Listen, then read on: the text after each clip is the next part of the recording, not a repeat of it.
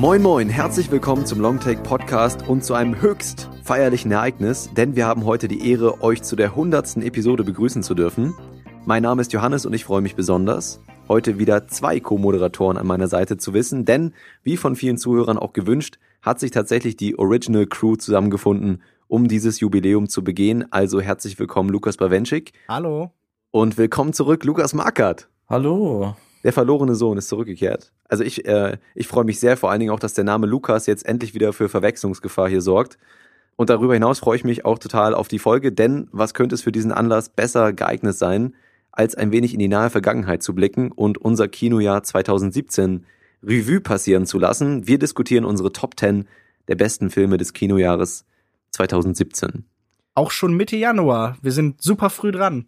Also, also ich würde sagen, wir sind definitiv früher dran als unser letzter Jahresrückblick. Der noch nicht existiert. Er existiert irgendwo zur Hälfte auf einer, auf einer Festplatte. Aber äh, ja, vielleicht ist der 2017 ja eh besser. Bestimmt. Damit steigen wir gleich ein, aber vielleicht nutzen wir zu Beginn dieser Folge einmal die Gelegenheit, ähm, um auf die Entwicklung unseres Podcasts so ein bisschen zurückzublicken. Ich habe extra nochmal auf unserer alten Squarespace-Seite nachgeschaut, denn am 4. März 2015 erschien die erste Folge des Longtake Podcasts Lukas Markert und ich begannen damals noch zu zweit mit unserem Jahresrückblick 2014, direkt als erste Folge, beziehungsweise in zwei Folgen dann. Und Lukas Bawenschik, du bist dann etwas, etwa einen Monat später zum ersten Mal als Gast zu uns gestoßen. Unter anderem haben wir da A Girl Walks Home Alone at Night besprochen. Mhm. Ähm, das ist alles beängstigenderweise bald drei Jahre her. Und äh, ich kann nur für mich sprechen, aber aus meiner Perspektive ist das schon ein beachtliches Stück Zeit. Deswegen äh, möchte ich so ein bisschen die Folge mit der Frage eröffnen, wie ihr auf diese drei Jahre zurückblickt und welche Entwicklung ihr in dieser Zeit miterlebt und mitgemacht habt. Also entweder persönlich oder auf den Podcast bezogen oder auf die Kinolandschaft. Ähm, was ist in den drei Jahren so passiert? Ganz schön schwere Frage. Natürlich verändert man sich in drei Jahren. Ich glaube, in Bezug auf Film hat sich verändert, dass ich äh, seitdem professioneller über Film schreibe für verschiedene Publikationen und das stärker Teil von meinem Leben geworden ist, als es das damals war.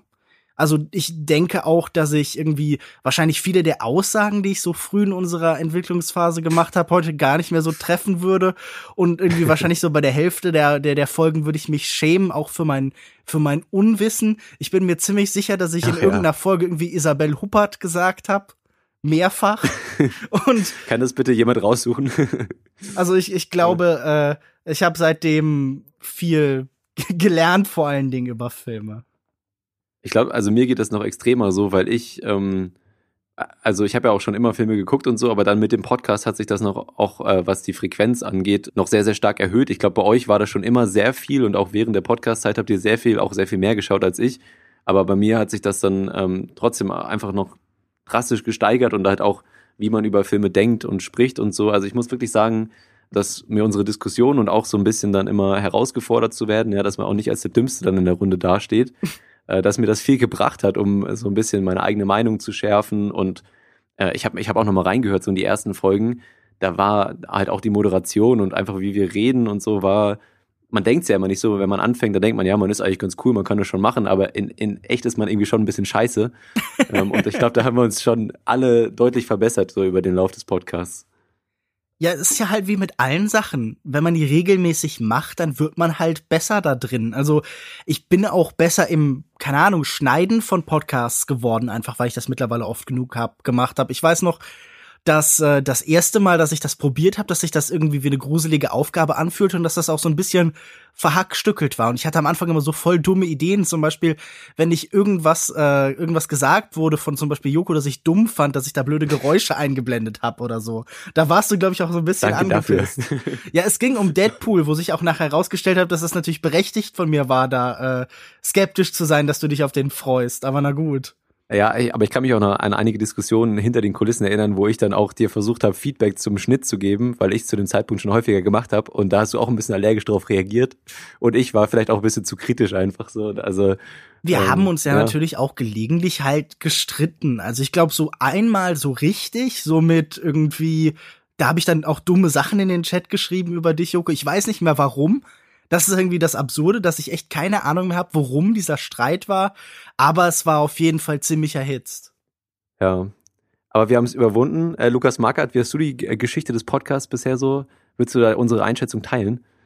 Ja, da gehe ich natürlich mit und ich blicke zurück auf drei Jahre, wunderbare Stunden, herzzerreißende Gott. Momente mit meinen Tränen Podcast-Kollegen. und äh, Erektionen. Ja, es war, es war wunderschön. Nein, mein Highlight war tatsächlich die Zeiten, wo wir uns mal persönlich getroffen haben, gerade so auf Filmfestivals, als wir dann auch mal quasi Longtake in echt waren und in Farbe. Mhm.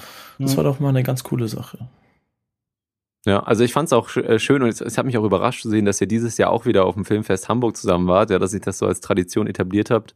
Aber du Ähm, warst nicht da, obwohl du in der Stadt gut. lebst. Eigentlich. Nee, ich, wohn, ich, ich wohnte ja dann ja schon in Italien, also sonst wäre ich mit Sicherheit auch mitgekommen. Wir haben ähm, einen Burger doch- für dich gegessen. Ja, Oder Ottos zwei Burger. oder fünf. am Grindelhof. Was ich ganz interessant finde, wir haben unheimlich viel so alternative Formate und Ideen mal immer wieder angefangen, aber nichts davon durchgezogen. Und auch irgendwie das Format Mhm. der Sendung hat sich x-mal verändert. Wir haben irgendwie dreimal die Titelmelodie geändert. Wir haben mehrfach die Seite irgendwie gewechselt. Wir haben mehrfach die Segmente und die Abläufe, die Logos haben wir geändert. Und letztendlich lief es dann, also ich meine, im Endeffekt ist rausgekommen, hey, wir reden über einen Film ein bisschen länger, ausführlicher, um uns wirklich mit dem zu beschäftigen. Also Ja. auch so Segmente wie, wir erzählen jede, was wir in letzter Zeit so gesehen haben oder so, sind irgendwann rausgeflogen, weil wir, glaube ich, am meisten interessiert waren immer daran, lass uns über eine Sache konzentriert sprechen, alles andere außenrum, so Formatkladderadatsch, das ist eigentlich nicht so unseres. Ja, vor allen Dingen muss man auch ehrlich sagen, dass es halt viel Aufwand ist, immer neue Formate und noch extra Sachen für den Podcast vorzubereiten. Gerade wenn man jetzt nicht so ganz so eloquent, eloquent wie du ist, muss man sich seine Argumente vielleicht vorher ein bisschen zurechtlegen und das dauert ja auch alles so in der Vorbereitung, bei mir zumindest ein bisschen. Der Schnitt dauert und ähm, ich glaube, wir alle haben dann als auch gemerkt, jetzt auch so im letzten Jahr, wo ja der Podcast, was wahrscheinlich so das unregelmäßigste Jahr war vom Podcast, ne? Ja. Wie Ähm, viele Folgen sind überhaupt insgesamt rausgekommen? Sind keine 20, oder? Ich würde so um den Dreh ungefähr, aber ich glaube, wir haben alle so gemerkt, wir haben jetzt noch andere Sachen und ich bin weggezogen und mit Studium und so und da sind dann halt einfach andere Prioritäten da. Äh, Aber bisher haben wir es ja geschafft, dass zumindest äh, immer mal wieder ein Lebenszeichen von uns im Internet landet und Ja. äh, Wir sind so ein. Koma-Patient, der immer wieder so zuckt, damit man noch nicht abschaltet. Also der Stecker wurde noch nicht offiziell gezogen, aber es ist jetzt auch nicht so, als wäre da viel Aktivität. Nee, aber deswegen kann man ja, können wir ja uns äh, bemühen, das weiter am Leben zu halten, in welcher Form auch immer. Ich glaube, dass wir jetzt auch ein bisschen äh, von dieser Dringlichkeit, dass wir jetzt echt, ja, wir waren ja auch echt so fast gestresst, dass wir jede Woche irgendwie zwei Filme gucken mussten und das besprechen und so, also ging mir zumindest so. Mhm. Ähm, vielleicht, wenn man es dann ein bisschen unregelmäßiger macht, dann hat man selber auch ähm, mehr Freude daran wieder und Mhm. freut sich auf die Diskussion, anstatt wenn es dann wirklich zu einer Pflicht wird. Ähm, wobei natürlich schon auch für unsere Zuhörer schön wäre, wenn es wieder ein bisschen regelmäßiger kommt, aber ähm, das werdet, werdet ihr dann ja bemerken, wenn das soweit ist. Ja. Ja, äh, will noch jemand irgendwelche nostalgischen, emotionalen Worte verlieren? Ansonsten würde ich sagen, starten wir gleich in die Top 10 unserer besten Filme 2017. Lukas Bawenschik, du wolltest noch einen kleinen Dank aussprechen, glaube ich. Ja, genau. Ich wollte mich bedanken bei Daniel vom Spätfilm, der eine unserer Folgen in seine Liste der 17 besten Filmpodcast-Folgen 2017 reingewählt hat. Und zwar unsere Folge Nummer 97, glaube ich. Das war unsere Diskussion, also die von Joko und mir über The Square von Ruben Östlund. Vielen Dank dafür. Ja, vielen Dank für die Erwähnung. Ich finde auch, dass die Diskussion sehr schön war. Vielleicht werden wir heute auch noch mal kurz über den Film reden. Ähm, da werden wir dann natürlich auch noch mal auf die Folge zurückverweisen. Und einem Dank gebührt natürlich auch unseren Zuhörern, die trotz der Unregelmäßigkeiten dieses Jahr ähm, eingeschaltet haben zu unserem Podcast. Vielen Dank. Auch für die Leute, die geschrieben haben. Ich habe noch äh, eine Fanmail im, im Postkasten, die, die wir noch vorlesen werden und auch noch iTunes-Rezensionen. Vielleicht nicht in dieser Folge, weil wir äh, heute sowieso sehr viel Programm haben, aber dann in den kommenden Folgen. Ich denke, es gibt ja auch in den nächsten Wochen einige Filme, über die man reden kann. Definitiv. Und äh, nicht, dass ihr euch vergessen fühlt, wir haben das schon noch im Blick. Das wird dann natürlich pflichtgemäß vorgelesen. Ja, und ähm, mit diesen Worten würde ich sagen, steigen wir direkt an ein in unsere Top 10 der besten Filme 2017.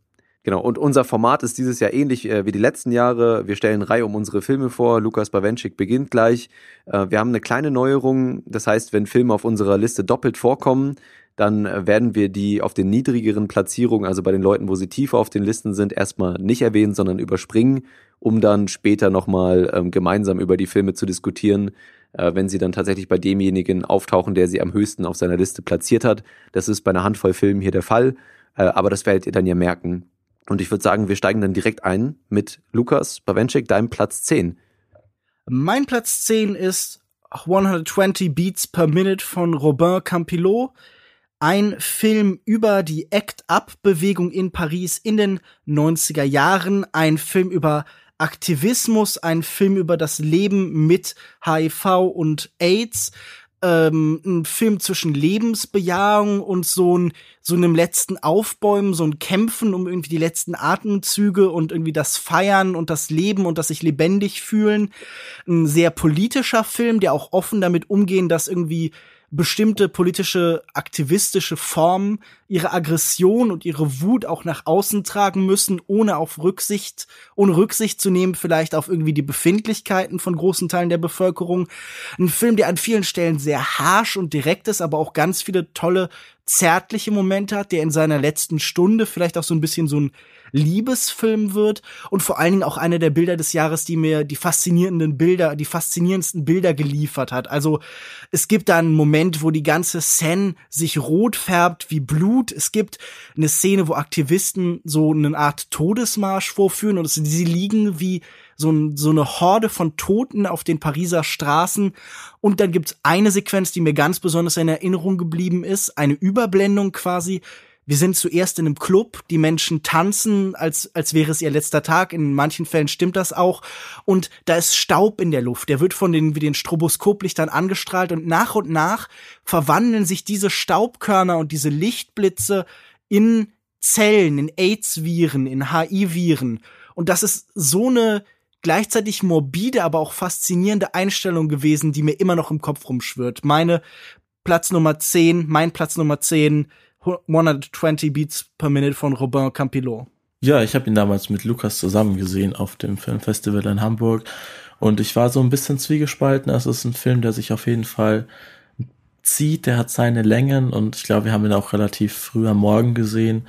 Ich habe ein bisschen mit der Müdigkeit gekämpft, aber dafür hat er einige Szenen, die mir auch bis heute noch sehr in Erinnerung geblieben sind, die gerade Lukas auch erwähnt hat. Oder wenn sie zum Beispiel dieses Pharmaunternehmen stürmen und dieses Blut überall verteilen. Mhm. Also der hat auf jeden Fall einige großartige so Einzelszenen und Bildkompositionen, die sich wirklich einbrennen und kann gut verstehen, warum du den auf Platz 10 gewählt hast. Äh, ich habe lange mit mir gerungen ähm, und mit meiner zehnten Platzierung und mich letztendlich dazu entschlossen, unseren Zuhörern diesen Film an dieser Stelle ans Herz äh, zu legen. Äh, vielleicht nicht wegen dem Film als Gesamtwerk, aber äh, den wunderbar ehrlichen Momenten, die er uns hier und da schenkt. Und die Rede ist von dem Film Princess Sid von Stephen Cohn. Der Film kommt dem nahe, was wir so Slice of Life nennen, also einen Tag oder eine Woche im Leben von einer bestimmten Person oder einem bestimmten Umfeld. In diesem Fall begleiten wir die jugendliche Sid zu Besuch bei ihrer Tante Miranda in Chicago, ihrerseits erfolgreiche Schriftstellerin, und es entfaltet sich dann daraufhin eine sehr unaufgeregte Auseinandersetzung dieser zwei unterschiedlichen Frauentypen mit ihren mit ihrem unterschiedlichen Alter und dementsprechend verschiedenen Vorstellungen und Vorlieben. Und äh, dabei geht es dann um Annäherung und Öffnung seiner selbst, äh, auch im Angesicht von andersartigen Leuten, und ähm, aber auch um die Differenzierung und Profilierung seiner selbst gegenüber den anderen. Und ähm, der Film hat so zweierlei Arten von Momenten, die mir im Kopf geblieben sind. Einerseits erlaubt sich der Film, ähm, sich dieser vollkommenen Achtsamkeit gegenüber den kleinen Momenten im Leben der Charaktere so richtig hinzugeben ähm, und so den Genuss äh, zum Beispiel von einem Sonnenstrahl auf der Haut komplett auszukosten, auch filmisch. Und äh, das machen die Visualisierungen so richtig spürbar. Und dann gibt's immer wieder die Momente der Kommunikation zwischen den Figuren. Also so komplett ehrliche und unprätentiöse ähm, Dialoge, die in diesen Momenten dann die Gegensätze und Gemeinsamkeiten von den Charakteren kommunizieren. Ähm, und das hat mir besonders gut gefallen. Ich habe mir da auch noch ein Zitat äh, zurechtgelegt, aber ich glaube, das wird an dieser Stelle zu weit führen und ich würde da vorschlagen, dass ihr euch das lieber selber anguckt. Aber ich fand, es war ein sehr angenehm ruhiger und erwachsener, teilweise eben erwachsener, teilweise jugendlicher Film, der vielleicht so ein paar ähm, Klischees in der Handlung mit drin hat, aber wirklich äh, in de, bei dem diese Momente herausgestochen sind, die mir jetzt auch noch im Kopf geblieben sind im Nachhinein und deswegen mein Platz 10, Princess Sid. Und Lukas Marker, dein Platz 10. Mein Platz 10 ist uh, Three Billboards Outside Ebbing, Missouri. der neue Film von Martin McDonough, von dem ich sowieso großer Fan bin. Also Brügge sehen und sterben gehört definitiv zu einem meiner Lieblingsfilme. Auch wenn er mit seinem vorletzten Film Seven Psychopaths ein bisschen daneben gegriffen hat, war ich sehr gespannt, was er hier jetzt abliefert. Und er hat mich wieder sehr begeistert. Ähm, von der Geschichte her, also Frances McDormand spielt hier eine Mutter, deren Tochter brutal vergewaltigt und getötet wurde. Und weil die Polizei nicht viel gebacken bekommt, um den Täter zu fassen, nimmt sie die ganze Sache ein bisschen selbst in die Hand. Ich denke, mehr muss man gar nicht erzählen. Schauspielerisch richtig großartig von allen gespielten. Aber was mich am meisten begeistert hat, war eigentlich das Drehbuch. Das fand ich extrem großartig. Es ist halt sehr verdichtet. Es konzentriert sich aufs Wesentliche. Ich glaube, der Film geht knapp 120 Minuten und fast alles, was passiert, trägt wirklich zur Geschichte bei. Er hat so gut wie keine Längen. Es gibt einige Wendungen. Es gibt zu es gibt viel zu lachen und zu weinen. Und was halt wirklich außergewöhnlich ist, dass McDonough hier auf so einem sehr schmalen Grad balanciert zwischen so Witz und Dramaturgie. Es gibt einige Szenen, die tun so blitzschnell umschlagen von bitter ernst zu lustig, ohne dass es irgendwie unangebracht wirkt. Und das ist ein Talent, was er hier äh, wirklich gut rüberbringt. Es gibt wunderbare Dialoge, gerade mit diesem absurd trockenen Humor, wie man es eben von ihm kennt. Auch Sam Rockwell ist hier wieder dabei, der das rüber äh, der das wunderbar rüberbringt. Und auch dieses ganze Worldbuilding innerhalb von dieser Kleinstadt fand ich klasse mit den Figuren. Die sind alle so ein bisschen einfacher gestrickt, aber das passt einfach zu der ganzen Geschichte. Und trotzdem hinter dieser ganzen Fassade von so, ja, oftmals vielleicht auch pietätslosen Witzen und schrillen Figuren steckt dann doch auch ein menschlicher Film, der einem oft nahe geht. Für mich war es halt so eine rundum gelungene Mischung aus Komik, ein bisschen Herz, viel Action also ich glaube, der startet bei uns sogar schon nächste Woche. Ein Film, auf den man sich jedes, äh, auf jeden Fall freuen kann. Ja, ich habe den tatsächlich auch gesehen. Ich stehe dem so ein bisschen gemischt gegenüber. Während dem Sehen hat er mir eigentlich ganz gut gefallen. Er hat mich unterhalten. So in der Nachbetrachtung finde ich ihn schwierig. Allerdings bin ich auch so ein bisschen irritiert von der Besprechung, die er gerade in den USA fährt, wo er wirklich so als politisches Referendum irgendwie genommen wird. In diesem Film wird dann alles verhandelt, was in den letzten Jahren zu Black Lives Matters und zu äh, Me Too und alle Debatten versammeln sich jetzt irgendwie um diesen Film und das finde ich, das scheint mir nicht so besonders dem Film gerecht zu werden. Ich hatte meine Schwierigkeiten mit ihm, aber ich kann definitiv vieles in ihm auf jeden Fall wertschätzen. Okay, das ist sicherlich auch der Fall für deinen Film auf Platz 9 bei dir auf der Liste. Mein Platz Nummer 9 ist La Mort de Louis XIV, der Tod von Ludwig XIV. von Albert Serra mit Jean-Pierre Léaud als äh, Louis XIV, als behäbiger, aufgeblähter dahinsiechender Monarch, der vielleicht auch so ein bisschen für die Monarchie an sich steht, der für Systeme steht, die ewig weiter perpetuiert werden, die von Leuten künstlich am Leben gehalten werden, für einen unerträglichen, darbenden Status quo. Und das ist ein faszinierender Film, ein visuell erstaunlicher Film, ein Film, der uns einschließt in einem ganz engen Raum, der kein Licht mehr zu uns lässt, der uns gleichzeitig teilhaben lässt an irgendwie Exzess und den ja, dem, dem Totalitären des Monarchismus, einfach dieses Allumfassende, das diese Ideologie irgendwie in sich hat und das eben verhandelt über den Körper eines einzelnen Menschen.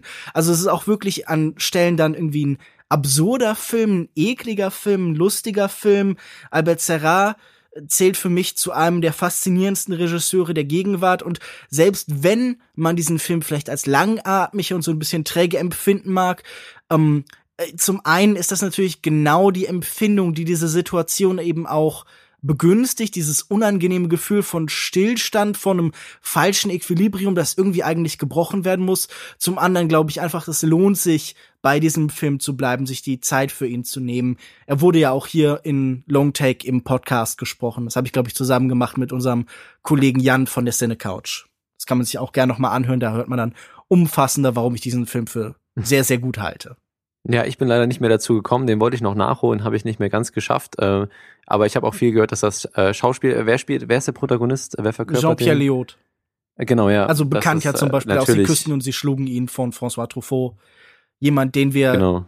von seiner Kindheit bis jetzt ins hohe Alter als Darsteller beobachten konnten, der oft fantastisch war. Und das ist natürlich auch irgendwie ein wichtiges Thema da, wie das Kino selbst halt irgendwie vielleicht fast mhm. an dem Punkt ist, wo es irgendwie ein darbender, dahinsiechender Kinokönig äh, ist, das irgendwie erlöst werden muss und vielleicht irgendwie sich neu erfinden muss. Äh, ich hatte den Film letztes Jahr auf dem Filmfest in München gesehen und ich weiß noch genau, dass ich in der Hochschule für Film und Fernsehen in so einem echt unbequemen Stuhl saß und ich während des Films selber gestorben bin. Also das war echt schlimm für mich. Aber ich, gerade optisch fand ich den Film auch sehr ansprechend. Dieser, die Belichtungen mit diesen ganzen Kerzenschimmern und ich finde, die ganze Optik wirkt so ein bisschen wie so, wie so Wachsfiguren, so ganz komisch, also was man nicht so häufig sieht. Das hat mich auf jeden Fall auch angesprochen. Aber von der Geschichte her und, na, ich weiß nicht. Damals war ich kein großer Fan des Films. Mein Platz 9 belegt Valerian und die Stadt der tausend Planeten. Ist jetzt last-minute-mäßig noch und auch sehr überraschend für mich in meine Liste mit reingekommen. Und äh, ich war letztens so ein bisschen spazieren und ich dachte mir, Mensch, es gibt auch so viele dystopische Filme mittlerweile. Also die meisten heutigen Blockbuster stellen Dystopien und irgendwelche diabolischen Antagonisten in den Mittelpunkt ihrer Geschichten, irgendwelche großen Gefahren, die unsere heutige oder zukünftige Gesellschaft dann bedrohen. Und ähm, ich habe dann so überlegt, ginge das nicht auch, ein Blockbuster auf einer Utopie aufzubauen? Wäre so ein Film ohne bedrohliche Konflikte nicht irgendwie langweilig? Ähm, aber natürlich gibt es auch die Möglichkeit, eine solche Geschichte auf dem Streben nach einer Utopie aufzubauen. Und das und genau das macht eben Luc Besson ähm, in Valerian. Und der Film präsentiert gleich drei utopische Gedanken. Einmal eine Welt, in der alle Spezien und Lebewesen des Weltalls harmonisch und gemeinsam in einer Stadt miteinander leben. Zweitens eine Welt, in der ein Volk in vollkommener, im vollkommenen Einklang mit der Natur lebt. Und drittens dann auch noch die Utopie der Liebe. Ähm, und als wäre das nicht genug, verbindet Besson das mit zeitkritischen Bezügen zu heimatlosen Geflüchteten oder dem Selbstbetrug in unserer heutigen Gesellschaft und ähm, schafft für diese Ansätze wirklich eine Welt, die aus ganz kuriosen Ideen und viel Vorstellungskraft nur so aus seinen Nähten zu platzen droht ich, ich finde wirklich, er kreiert hier so Science Fiction, wie wir sie lange missen mussten und ähm, wartet mit einprägsamen Orten und Kreaturen und Ideen auf. Und er schafft so einfach eine riesige, interessante Welt zum Eintauchen. Und das habe ich ganz lang so in, in diesen ganzen Blockbuster-Filmen nicht mehr erlebt.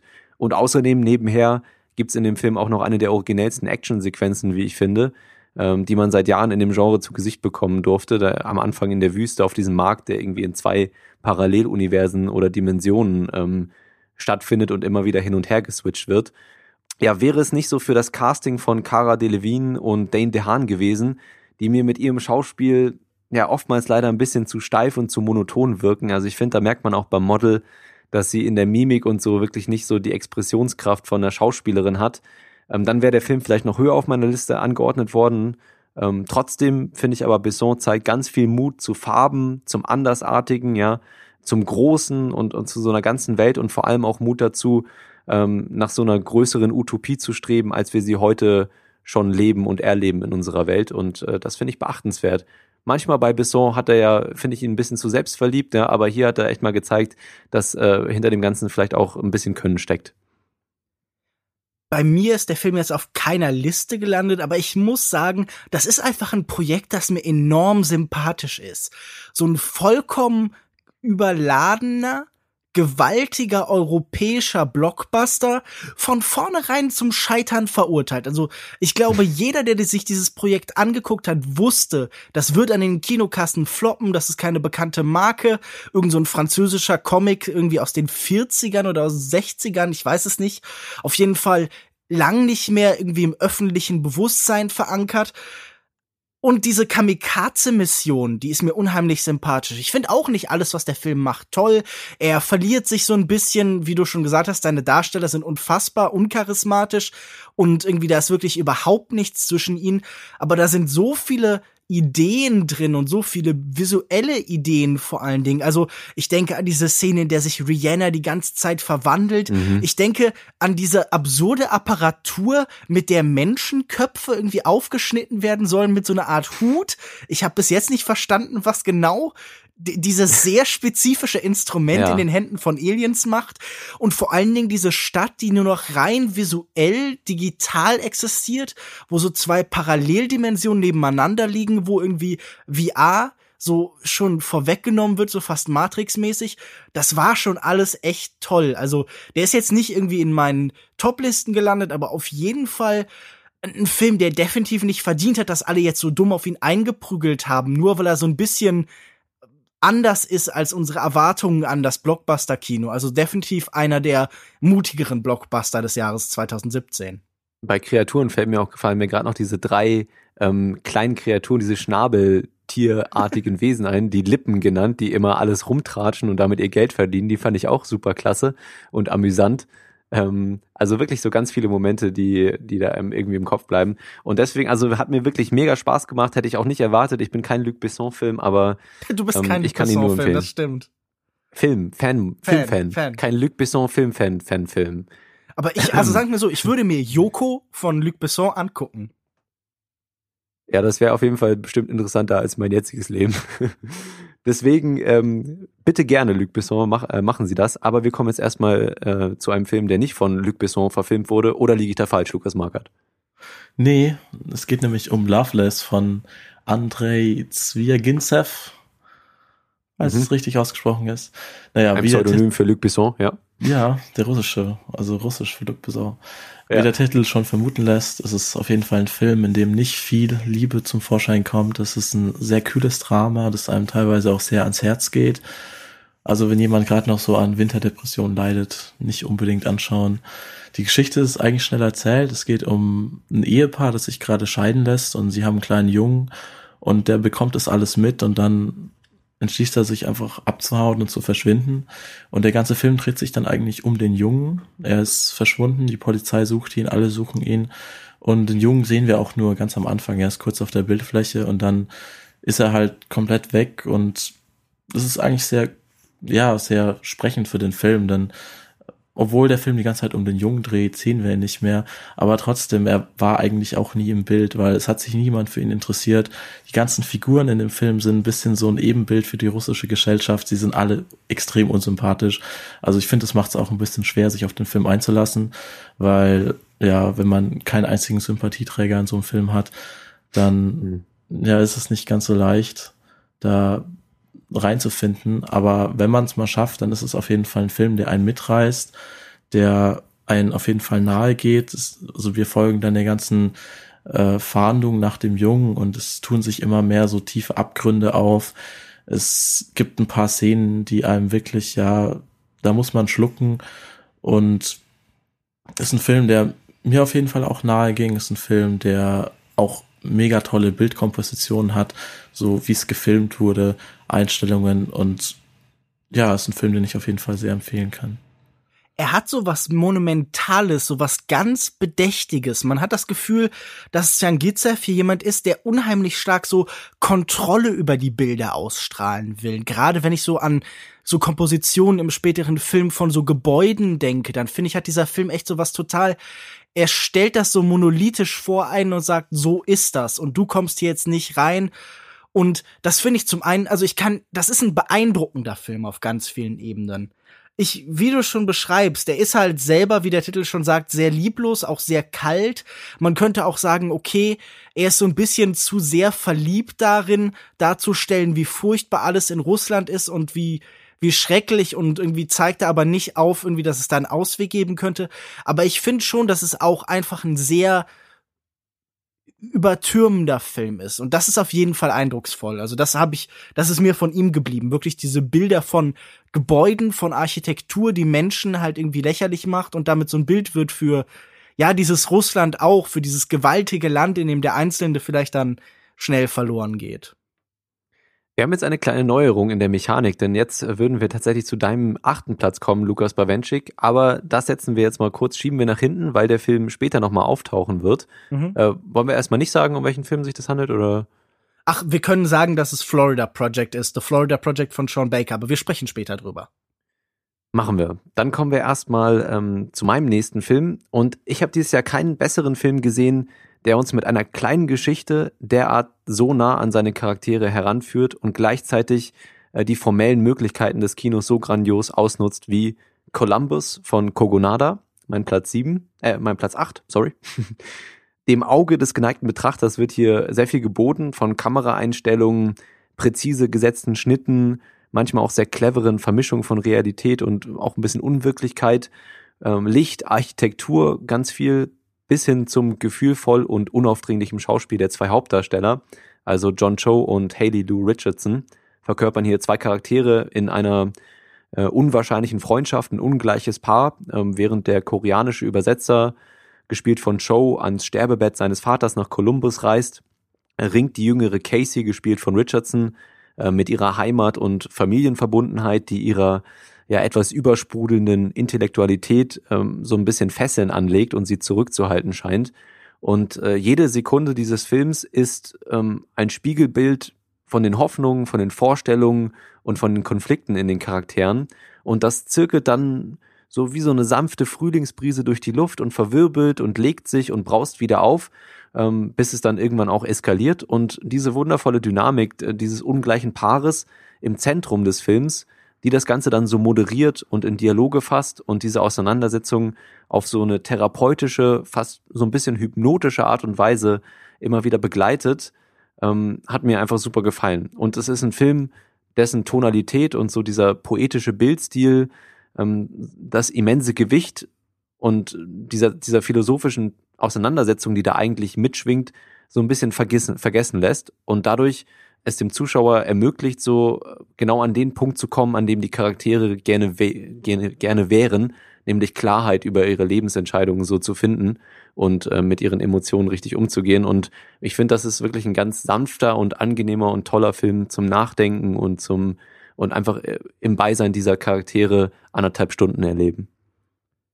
Ich finde, man merkt, dass Kogonada vorher Video-Essays gemacht hat. Denn ich finde, das ist ein Film, der an ganz vielen Stellen so unheimlich durchdacht ist. Man hat immer das Gefühl so, diese Filme werden perfekt dazu, dieser Film ist perfekt dazu geeignet, dass man ihn dann nachher analysiert, dass man sich genau überlegt, okay, welche Emotion ist hier gebunden an welche Form von Kamerabewegung, mhm. Kamerapositionierung, welchen Musikeinsatz. Ich finde am allereindrucksvollsten, glaube ich, eine kurze Sequenz, wo es darum geht, dass jemand vermitteln soll, warum ein bestimmtes Gebäude sein Lieblingsgebäude in der Stadt ist. Dieser Film handelt ja von mhm. Columbus in Ohio ähm, in der ganz viel berühmte Gebäude stehen, die halt irgendwie so einen sehr modernen Stil verkörpern und dann erzählt sie zuerst diese Figur, unsere Hauptfigur, einfach so den Standardkram runter. Sie ist so ein bisschen so ein Reiseführer und zählt einfach nur die Daten und die Bedeutung des Gebäudes an und das wird uns dann gezeigt und dann soll sie danach tatsächlich darüber sprechen und dann sagt sich der Regisseur, gut, aber was ist denn eine wirkliche Sprache der Liebe? Und dann blendet er das Gespräch aus und zeigt stattdessen Soundtrack, lässt Musik spielen und wählt dann eine andere Kameraeinstellung, die nicht mehr das Gebäude in den Blick nimmt, sondern die Hauptfigur und das Gebäude zusammen so seitlich. Und das ist so ein ganz schöner Gedanke, dass in dem Moment, in dem wir wirklich aus dem Herzen sprechen, dass eine Mischung von uns und der Welt ist, dass wir irgend so eine Verbindung halt darbieten und dass das dann nicht mehr irgendwie einfach nur das Runterzählen von Fakten ist, also das Reportagehafte, auch im Kino, sondern dass es darum geht, das zu interpretieren, das zu deuten und das durch seine eigenen Emotionen zu filtern. Und da habe, finde ich, da hat einfach wirklich dieser Regisseur ganz viel Emotion bei mir ausgelöst, einfach dadurch, dass er irgendwie seine Kamera um 90 Grad gedreht hat und Musik eingeblendet hat. Und das fand ich wirklich einen ganz, ganz tollen Moment. Und gegen Ende gibt's auch noch mal Momente, die halt wirklich auch tränenrührend mhm. sind, ohne kitschig zu sein. Es gab eine Tanzsequenz, die mir ein bisschen zu Sundance war, sonst mag ich diesen Film auch sehr, sehr gern. Da kommt der Sundance, äh, die Antipathie gegenüber den Sundance-Filmen hoch. Aber okay. Ich dachte, du hättest die mittlerweile abgelegt, aber ist in Ordnung. manchen, manchen Groll muss man ewig pflegen und bewahren als inneres Feuer. Okay. Tatsächlich müssen wir in dieser Runde jetzt noch einen Film aussuchen, äh, aussetzen, nämlich Lukas Marker, dein Platz 8 ist uh, The Killing of a Sacred Deer. Genau, da kommen wir aber in wenigen Momenten zu, aber davor rücken wir erstmal weiter voran zu Lukas Bawenschik, deinem Platz 7. Mein Platz 7 ist Miss Fang von Wang Bing, der äh, chinesische Dokumentarfilmer, der normalerweise deutlich längere Filme macht. Dieser hier ist gerade mal 90 Minuten. Er erzählt uns nicht vier, fünf, sechs Stunden lang aus dem chinesischen Alltag. Er folgt nicht chinesischen Arbeitern durch ihren gesamten Arbeitsalltag oder wie zuletzt seine ausgestellten Filme. Ich glaube, auf der Documenta irgendwie sogar so 24, 52 Stunden Filme, wo es dann wirklich ein direktes Lebensbeobachtung, eine direkte Lebensbeobachtung gibt, aber auch hier schwingt sehr stark dieser Gedanke des Beobachten, des Teilhabens mit. Also die Kamera bei Wang Bing schläft nicht. Die ist jemand, der Zeugnis ablegt, der begleitet. Und in diesem Fall begleitet er den Tod. Eine alte Frau stirbt. Das äh, ist die titelgebende Miss Fang. Und ja, das klingt jetzt wohl juristisch, wir gucken ihr dabei zu, wir begleiten diesen Prozess. Wir sehen, wie ihre Familie um sie herum wuselt, was ihre Familie im Alltag macht, wie ihre Familie über sie spricht, nämlich irgendwie so sehr technisch, sehr mechanisch. Wir sehen, was irgendwie vielleicht Familie in diesem Umfeld manchmal bedeutet, nämlich ja, einen relativ losen Verbund, mehr ein Ort, an dem man gemeinsam ist, so eine Schicksalsgemeinschaft, als dass das irgendwie so mythologisch überhöht wird, wie manchmal im Westen. Äh, da sind vielleicht dann irgendwie auch Freundschaften oft wichtiger, dieses Guangxi, das dann auch irgendwie über Geschenke und so funktioniert. Ich denke, da sollte sich ja Yoko noch mal ein ganzes Stück besser auskennen wahrscheinlich als ich. Und mhm, oft auch mit Korruption verbunden. Ja, genau. Das ist auch mhm. der Kontext, in dem ich das von der Universität kenne. Aber ja. äh, hier geht's nicht darum, sondern darum, wie ja der Tod dort gesehen wird, was der Tod für diese Menschen bedeutet, wie alltäglich er eigentlich ist und wie besonders dann doch. Die Kamera von Wang Bing ist in der Nähe, sie begleitet diese Figur, diesen Menschen, der nicht mehr so besonders viel tun kann, sondern der irgendwie zum Objekt wird, der, der Gespräche, der Handlungen anderer und immer weiter rückt diese Kamera damit weg. Und das ist irgendwie was sehr Empathisches in diesem Blick. Es ist so eine Mischung aus Mitleid, aber auch so eine Feststellung, dass der Tod vielleicht gar nicht so schlimm ist und dass er einfach ein Teil des Lebens ist. Und diese Mischung finde ich sehr, sehr faszinierend, dass wir hier im Westen einfach so eine ganz andere Perspektive auf den Tod bekommen, ohne dass ich je das Gefühl habe, hier ist jemand, der produziert für so einen fremden Blick, sondern hier ist jemand, der will vermitteln, wie ist das Leben am Rand von dem, was wir uns halt vorstellen, am Rande der Moderne, am Rande unserer Zeit. In Gegenden, in Welten, die noch ein bisschen anders funktionieren die noch so ein bisschen von dem Geist einer anderen, von einer anderen Zeit geprägt sind. Vielleicht auch natürlich vom Konfuzianischen. Und das ist alles sehr faszinierend zu sehen. Und ähm, ich kann Missfang von Wang Bing wirklich nur jedem ans Herz legen. Wo hast du den Film gesehen? Lief der auf dem Filmfest Hamburg auch? Den habe ich zuerst in Hamburg gesehen und dann ist er später noch auf äh, Arte ausgestrahlt worden. Ah, okay. Irgendwann im Herbst, Winter. Okay, würde mich auch interessieren. Vielleicht ist er ja sogar noch in der Mediathek verfügbar. Äh, vielleicht ich aber auch nicht. Ich glaube nicht, aber ich meine, wenn sie ihn einmal ausgestrahlt haben, vielleicht senden sie ihn ja noch mal. Vielleicht gibt's auch irgendwann noch irgendeine Form von Veröffentlichung zu hoffen wäre es. Ich glaube nicht ganz hm. dran, aber es wird sicher Möglichkeiten geben, diesen Film zu sehen. Kommen wir zu meinem Platz 7. Da hätten wir jetzt The Killing of a Sacred Deer von ähm, Lantimos. Georgos, richtig? Georgos, genau. Ja, Georgos. Und das war auch dein Platz Nummer 8, äh, Lukas Marker. Da kannst du dann auch gleich ähm, äh, deinen Senf mit dazugeben.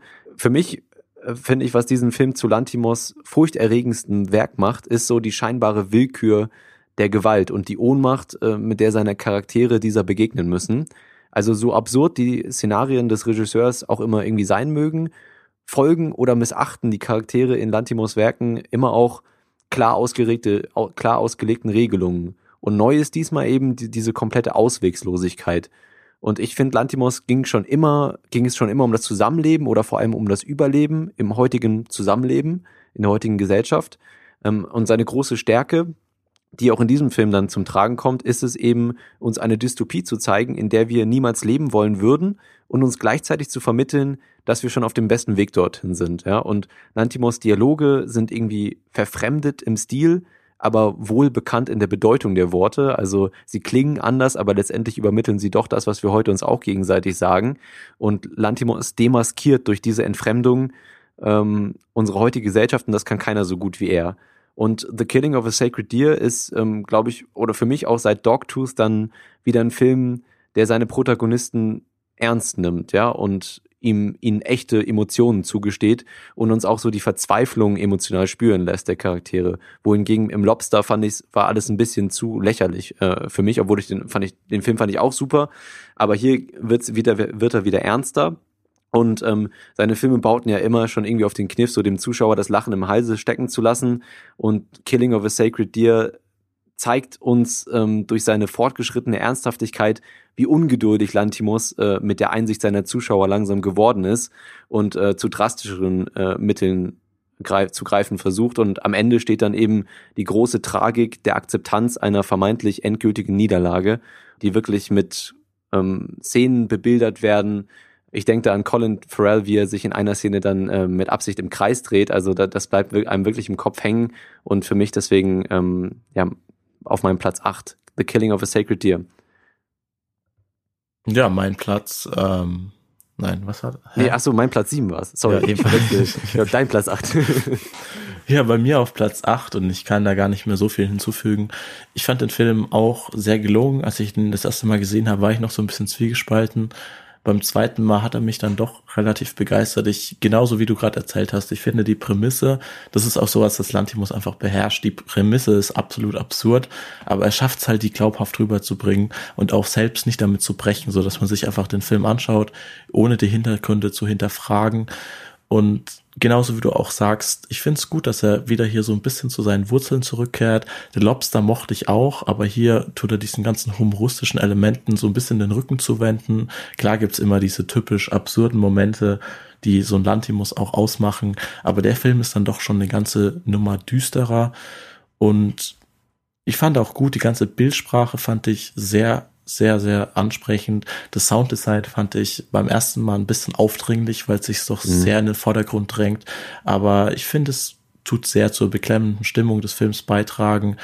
Vielleicht so im Ganzen gesehen hat mir so ein bisschen die Tiefgründigkeit in der Geschichte gefehlt. Also klar, es geht so um große ähm, Themen wie Schuld und Sühne und Vergebung, aber gerade das, was so ein bisschen nachhalt, also Dogtooth oder The Lobster waren dann doch Filme, die mir ein bisschen länger im Kopf geblieben sind. Ich glaube, mit dem geht Lantimos dann doch ein bisschen mehr in Richtung Mainstream, aber im Großen und Ganzen ein Film, den man sich nicht entgehen lassen sollte. Lukas Pawenschik, deine Einschätzung, du hast ihn sicher auch gesehen. Ja, äh, ich habe den Film auch gesehen. Man kann meine Meinung dazu umfassen in der aktuellen Folge von Kulturindustrie hören. Da habe ich ja noch so ein bisschen mhm. Cross-Promotion eingebaut.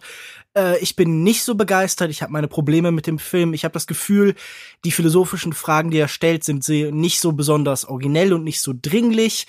Ich habe das Gefühl, ich bin an dem Punkt, wo ich Jorgos Lantimos Stil, seine Methode, seine Möglichkeiten, unsere Gegenwart zu entzaubern, die bürgerlich gefassten Verhältnisse, in denen wir leben, zu attackieren, ähm, habe ich so ein bisschen durchschaut und über und ich warte darauf, dass es sich weiterentwickelt und vielleicht neue mhm. Facetten und neue Ansätze findet. Ich finde den Film auf keinen Fall besonders schlecht, aber er hat mich jetzt auch eben nicht umgehauen und ich habe das Gefühl, er zielte doch darauf ab.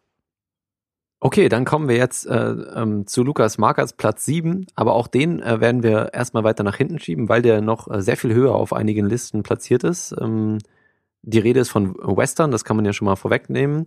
Und deswegen ähm, kommen wir gleich zu unseren sechsten Plätzen und beginnen mit Lukas Bawenschek.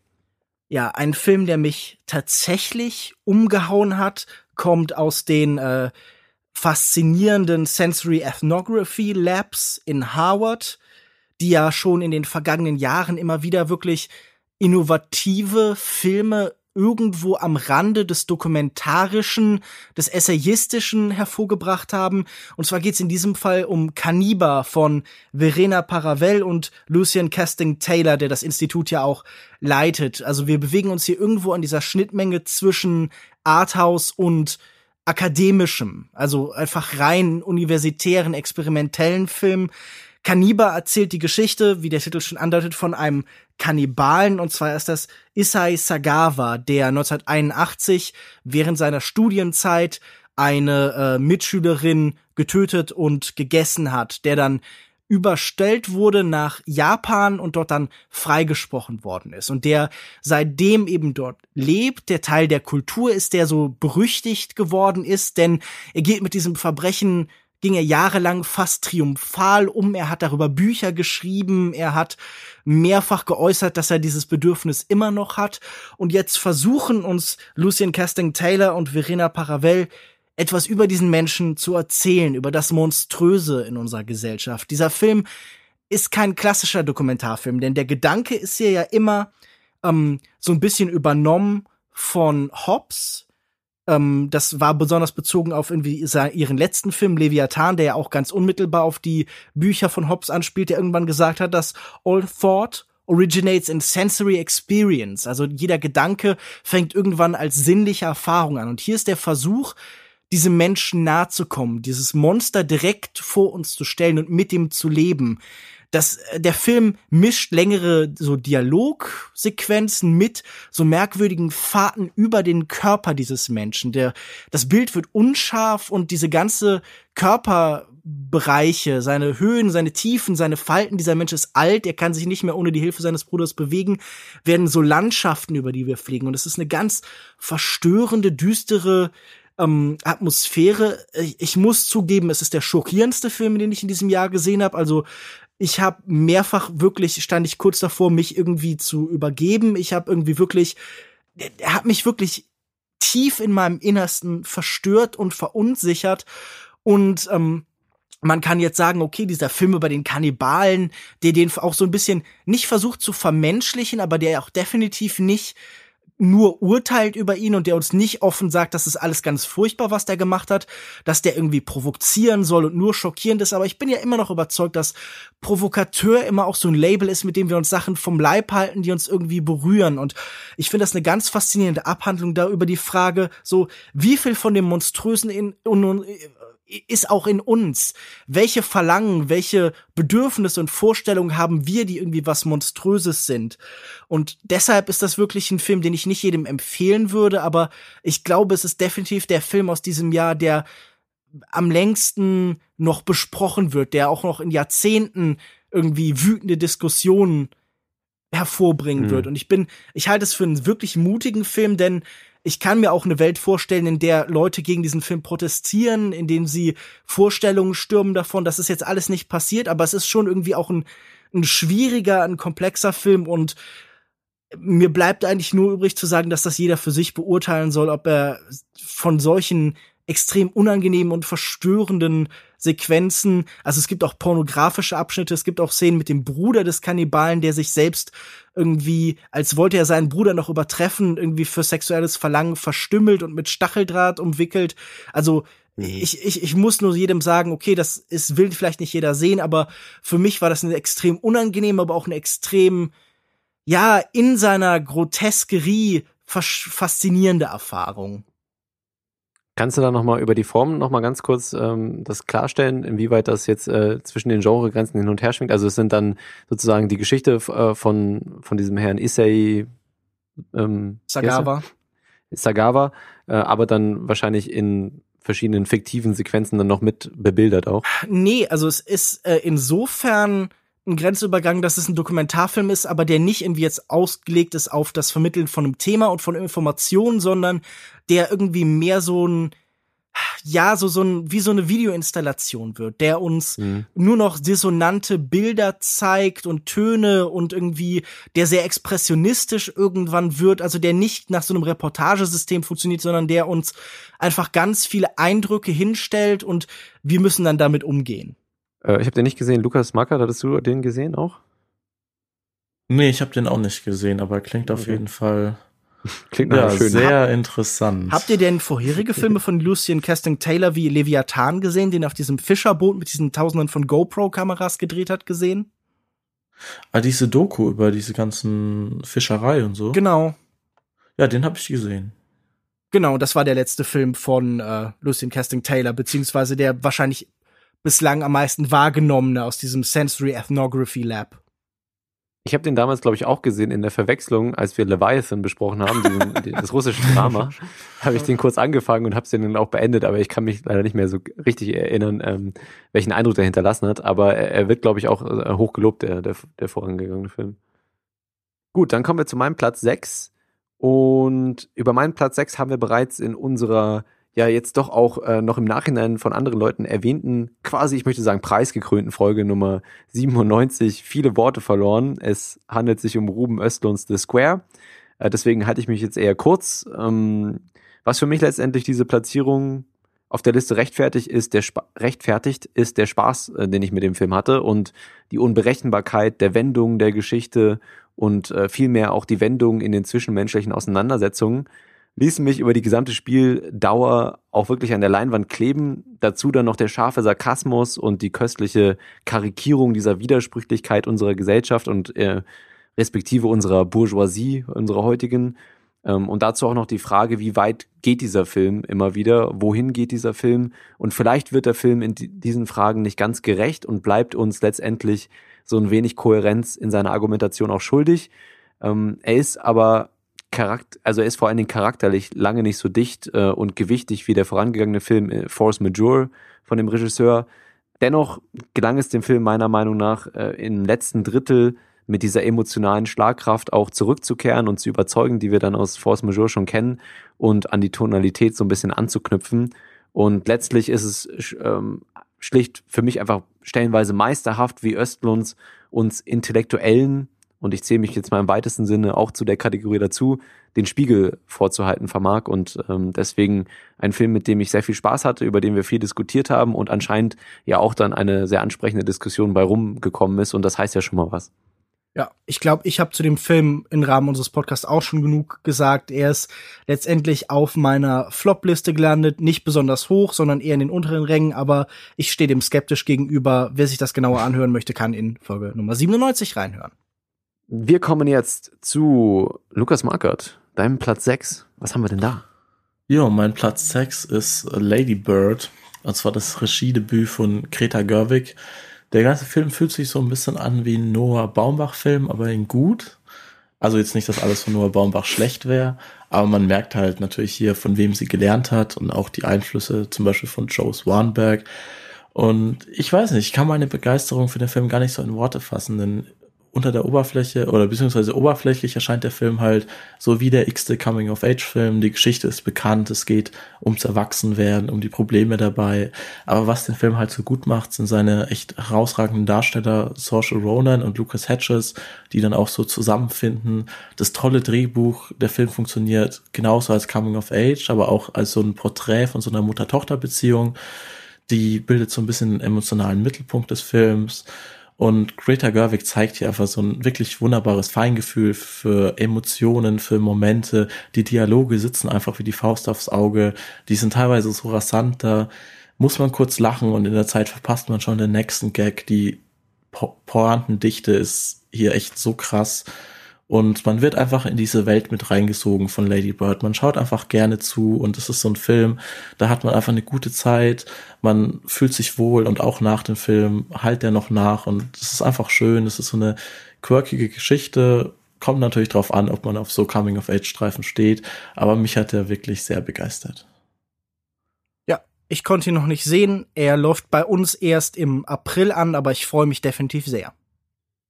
Gut, also Lady Bird Lukas Markerts Platz 6 auf der besten Filme des Jahres 2017 und wir kommen in die Top 5 und beginnen mit Lukas Bawenschik, deinem Platz 5.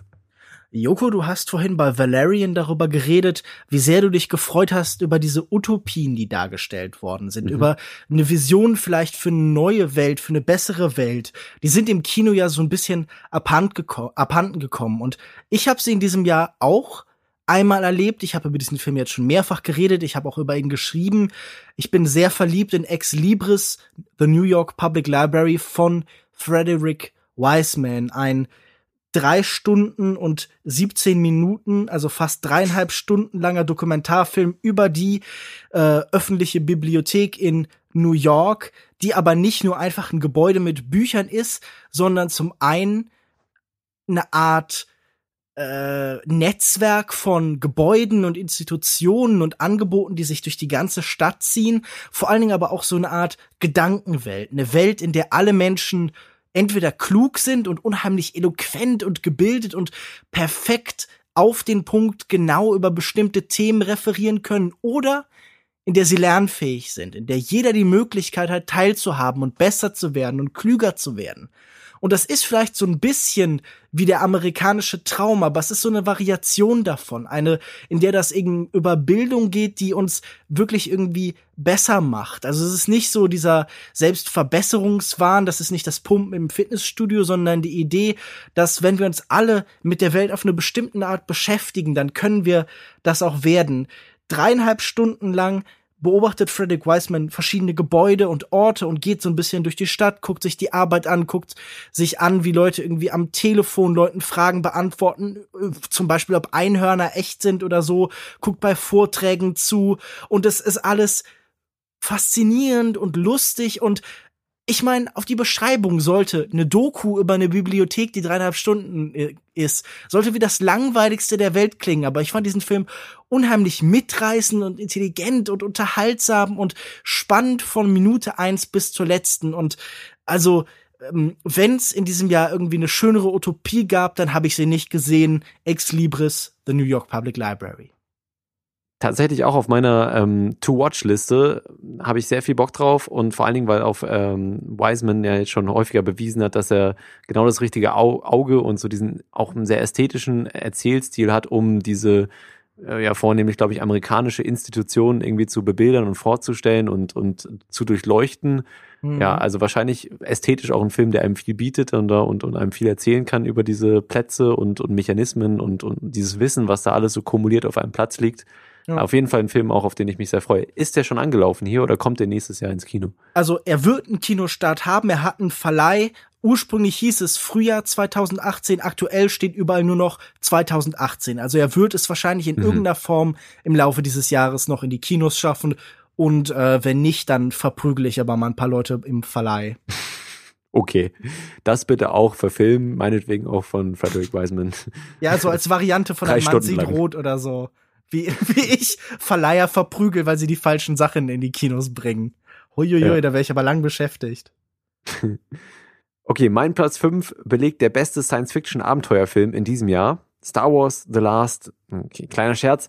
Ähm, wir hatten ja keine Gelegenheit, Star Wars über Star Wars zu reden, aber der Film äh, hat mir wirklich überhaupt nicht gefallen.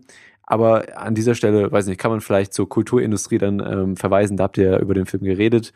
Ähm, und äh, in die, an dieser Stelle diese, diese Diskussion nicht vertiefen. Nein, stattdessen möchte ich an dieser Stelle einen anderen Film küren, nämlich Okja von Bong Joon-ho. Und es ist die Geschichte eines kleinen südkoreanischen Bauernmädchens äh, namens Micha oder Micha, das ihren liebgewonnenen tierischen Freund Okja, was ein wahrlich fantastisches Biest in der Form eines genetisch modifizierten Zuchtschweins, dieses Schwein möchte sie retten, denn Okja wurde von einem multinationalen Fleischproduzenten entführt und äh, ja, das ist so der Anfang dieser Geschichte. Und für mich bringt dieser Film alles mit, was einen guten Abenteuerfilm ausmacht. Nämlich Spannung mit charakterlichem Gewicht in der Erzählung, grandiose Actionsequenzen, Humor, Ironie und auch Slapstick. Ähm, treffen da bei, bei mir natürlich äh, besonders auch beides in Schwarze, Slapstick und Ironie, meine präferierten äh, Humorformen zusätzlich noch einen gesellschaftskritischen Anspruch und zu guter Letzt auch ein gewisses Maß an kitschiger Überzogenheit, was zu einem Abenteuerfilm auch irgendwie immer mit dazugehört. Und äh, nebenher gesagt finde ich auch, dass hier die computeranimierten Tiere oder Wesen zehnmal besser aussehen als alles, was in Star Wars so rumfleucht an, an Getiers. Und das ganze Szenario ist natürlich so abgedreht, wie es von Bong Joon-ho, wie wir es äh, von ihm gewöhnt sind. Und das Schöne an seinen Filmen ist für mich dabei aber immer, dass es genug Ebenen gibt, für die sich ein Zuschauer in der Rezeption dann entscheiden kann. Ob man also äh, in eine alternative Welt eintauchen möchte, irgendwie gesellschaftskritisch herausgefordert werden möchte oder einfach nur unterhalten werden möchte. Das ist alles möglich. Und natürlich kann man argumentieren, dass nicht alle Stränge am Ende irgendwie sinnvoll zusammengeführt werden und dass einige Darstellungen von Kapitalismus und uns als Konsumenten und auch politischen Akteuren vielleicht ein bisschen überzogen sind, aber äh, zumindest scheut es dieser Film nicht anzuecken und spricht dadurch zu uns wie kein anderer Film ähm, diesen Ausmaßes in diesem Jahr, finde ich. Und ich möchte das Ganze unterstreichen, indem ich erzähle, dass ich die vergangene Woche damit verbracht habe, in Stuttgart das beste Bio-Hühnchenfleisch von den glücklichsten Hühnchen überhaupt zu finden, die den ganzen Tag gebauchpinselt werden Ähm, und Grund dafür ist, dass meine Freundin sich nach der Sichtung von Okja prompt weigerte, äh, an meinem lang ersehnten Chicken Wing Abend teilzunehmen. und ich weiß nicht gerade, worüber das, ich mehr lachen muss. Die Vorstellung, dass du einen lang ersehnten Chicken Wing Abend hast oder darüber, dass dann sie dadurch abgesprungen ist. Ja, zum Super Bowl in amerikanischer Tradition ah. und äh, nicht zum Super Bowl, zum Football, aber dann auch zum Super Bowl demnächst. Ähm, und das, meine Damen und Herren, ist ein messbarer Erfolg dieses Films und das kann man ihm nicht absprechen. Und deswegen mein Platz 5, Okja. Ich mochte den Film auch. Ich hätte ihn gerne auf einer großen Leinwand gesehen, statt nur bei Netflix. Und mhm. ich bin immer noch nicht sicher, ob das, was Jake Gyllenhaal da gemacht hat, überzeugend ist. Also, das ist schon knifflig. Das ist hart an der Grenze in der Darstellung. Also, da muss man wahrscheinlich noch ein bisschen drüber reden, aber äh, ansonsten hat mir der Film auch ziemlich gut gefallen. Oscar-würdige ähm, Sequenz, in dem er ein Fleischstück entnimmt oder eine Vergewaltigung initiiert äh, zwischen zwei Zuchtschweinen, kann man mal, ähm, kann man sich mal auch mal trauen als Schauspieler. Ja. Oder vielleicht auch nicht, vielleicht sollte man es auch lassen. Aber ähm, zumindest kann man drüber diskutieren. Okay, also mein Platz 5, Okja, äh, auf jeden Fall. Also ich finde äh, einfach so ein rundum ein Film, den man auf, in so vielen Momenten genießen kann, der lustig ist, der irgendwie Herz hat und dann aber auch noch einen kritischen Ansatz. Und klar ist alles abgedreht, aber äh, mir hat er super gefallen. Wie fandst du denn Okja, Lukas? Ich fand Okja wie ihr gelungen. Mir hat er auf jeden Fall Spaß gemacht. Aber ich bin eigentlich großer Fan von Bong Joon-ho, aber ich weiß nicht. Der Film bietet viel, aber von allem so ein bisschen was. So richtig, so richtig viel hat er mir nicht gegeben. Ich weiß auch nicht. Also ich bin immer noch sehr, ja, mit gemischten Gefühlen an dem Film und ja, mhm. ich, ja. Ja. Hoffentlich anders sieht das dann äh, bei deinem Platz 5 aus auf deiner Liste. Ja, mein Platz 5 war auf jeden Fall ein Film, der mich um einiges mehr begeistern konnte. Und zwar Brawl in Cell Block 99. Ich mochte ja so vor zwei Jahren das Bone Tomahawk von S. Craig Sala schon sehr gerne. Der Film hat mir jetzt noch mal um einiges besser gefallen, gerade so für meine Vorliebe um, für Gefängnisfilme. Den zu beschreiben ist gar nicht so einfach. Ich denke, es ist irgendwie so eine Mischung aus Grindhouse, Exploitation, Gangsterfilm. Es ist auf jeden Fall so ein Slow Burn Film. Er beginnt sehr langsam, ist sehr reduziert und geradlinig inszeniert. Statt auf Optik setzt man hier mehr auf Realismus. Also wer eine so eine ausgeklügelte Story oder originelle Geschichte erwartet, ist am falschen Platz. Und ja, um was geht's? Es geht um Vince Vaughn, der so einen Kleinkriminellen spielt. Er ist, die Rolle ist perfekt für ihn. Er ist so ein Koloss. Ich glaube, er ist auch fast zwei Meter mhm. groß und er ist hier sehr breit wie so ein Schrank. Und also die Rolle, ich glaube, es ist seine Rolle seines Lebens. Sonst spielt er ja meistens so Blödelkomödien, aber hier hat er mich sehr begeistert. Der Film nimmt sich auch sehr viel Zeit, gerade zu Beginn, für seine Figur, um die Motive zu verstehen, gerade weil er auch so ein bisschen so einen verschrobenen Moralkodex hat, um ja, dahinter zu kommen, wie er überhaupt handelt, was ich auch sehr wichtig finde, weil sonst wäre man wahrscheinlich nur halb investiert. Und ja, er trifft dann immer mehr Entscheidungen, um seine Familie zu beschützen und befindet sich in so einer Abwärtsspirale, die einfach immer weiter sich zuschnürt und es tut manchmal auch richtig weh dazu zu schauen, weil ja, keiner geht hier als Gewinner hervor. Dennoch bleibt der Film durchgehend spannend. Man ist echt immer gebannt. Der Film hat sehr viele, ja, wie man sich am Titel denken kann, rohe, brutale Kampfszenen, die zwar durchchoreografiert sind, aber es ist nie so stylisch wie etwa bei John Wick. Also ich fand John Wick, den zweiten Film dieses Jahr auch sehr sehr, sehr gut. Also er hat knapp meine Top-Liste verfehlt. Aber hier wirkt es halt einfach alles so ein bisschen roher und brutaler. Die Kämpfe sind ein bisschen überzogen auch. Und es ist auch ein Film, der sich selbst einfach sehr ernst nimmt. Also es gibt keine selbstreferenziellen Witze. Es ist einfach eine sehr düstere und dreckige Stimmung. Die ganze Zeit brodelt unter der Oberfläche. Es kann immer was passieren. Und ja, so geht's auch weiter. Der Film ist auch bestimmt zweieinhalb Stunden lang oder so. Man muss sich da ein bisschen reinfinden. Aber wenn man so einen Hang hat zu so Genre-Kino, ist es echt ein großartiger Film. Ihr habt den beide nicht gesehen, ne? Leider noch nicht, aber ich bin definitiv interessiert. Ich, ich versuche mich gerade zu erinnern, wie der Film, der, der letzte Gefängnisfilm hieß, den wir gesehen haben. Ähm, Mauern der Gewalt, Start. Genau, Mauern der Gewalt. Den fand ich nämlich auch super. Irgendeinen Vergleich dazu zu ziehen oder eher nicht? Um, ja, es vielleicht zwar spielen beide Filme im Gefängnis, aber es ist dann doch schon ein bisschen eine andere Richtung. Also der Film ist, ja, es geht dann doch mehr in so eine, ich weiß nicht, Trash zu sagen wäre ein bisschen abwertend, aber mhm. es ist, ja. Okay, dein Platz 5, Brawl in Cellblock 99 ähm, und Lukas Bawenschik, wir kommen zu deinem Platz 4.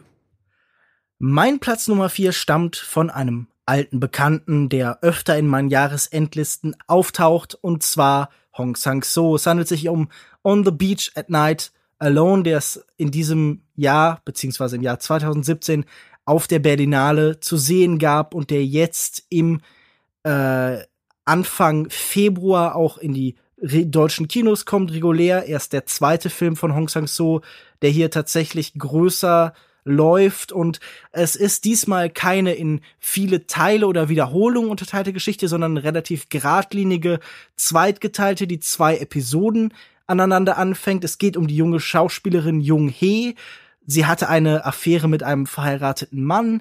Jetzt ist sie zuerst in Hamburg und reflektiert über ihre Situation, trifft Freunde, läuft durch die äh, winterliche Stadt, freut sich äh, an der Schönheit Deutschlands und in der zweiten Episode ist sie in Südkorea und trifft auch alte Bekannte und in beiden Fällen sind es sehr kontemplative Situationen, sie verarbeitet so ein bisschen ihre Erfahrungen, das Ganze rutscht immer wieder so ein bisschen in so eine Traumwelt ab. Man ist nie ganz sicher, welche Passagen sind wirklich passiert. Also wenn sie zum Beispiel bei einem Abendessen sitzt und da ist ein Regisseur, mit dem sie eine Affäre hatte früher, das ist natürlich auch alles so ein bisschen aus dem Leben übertragen. Die Hauptdarstellerin Kim Min-hee, die wir zum Beispiel aus The Handmaiden von Park Chan-wook kennen, hatte ja eine Affäre mit Hong Sang-so und das war eine der großen Boulevard Situation, Boulevard-Diskussion, die Südkorea dann eben beschäftigt haben, vor allem die Filmlandschaft da. Nun, das alles findet sich da drin wieder und auf einmal sitzt sie da und sie, äh, es ist alles natürlich peinlich, alle trinken, alle sind betrunken und sagen dadurch dummere Dinge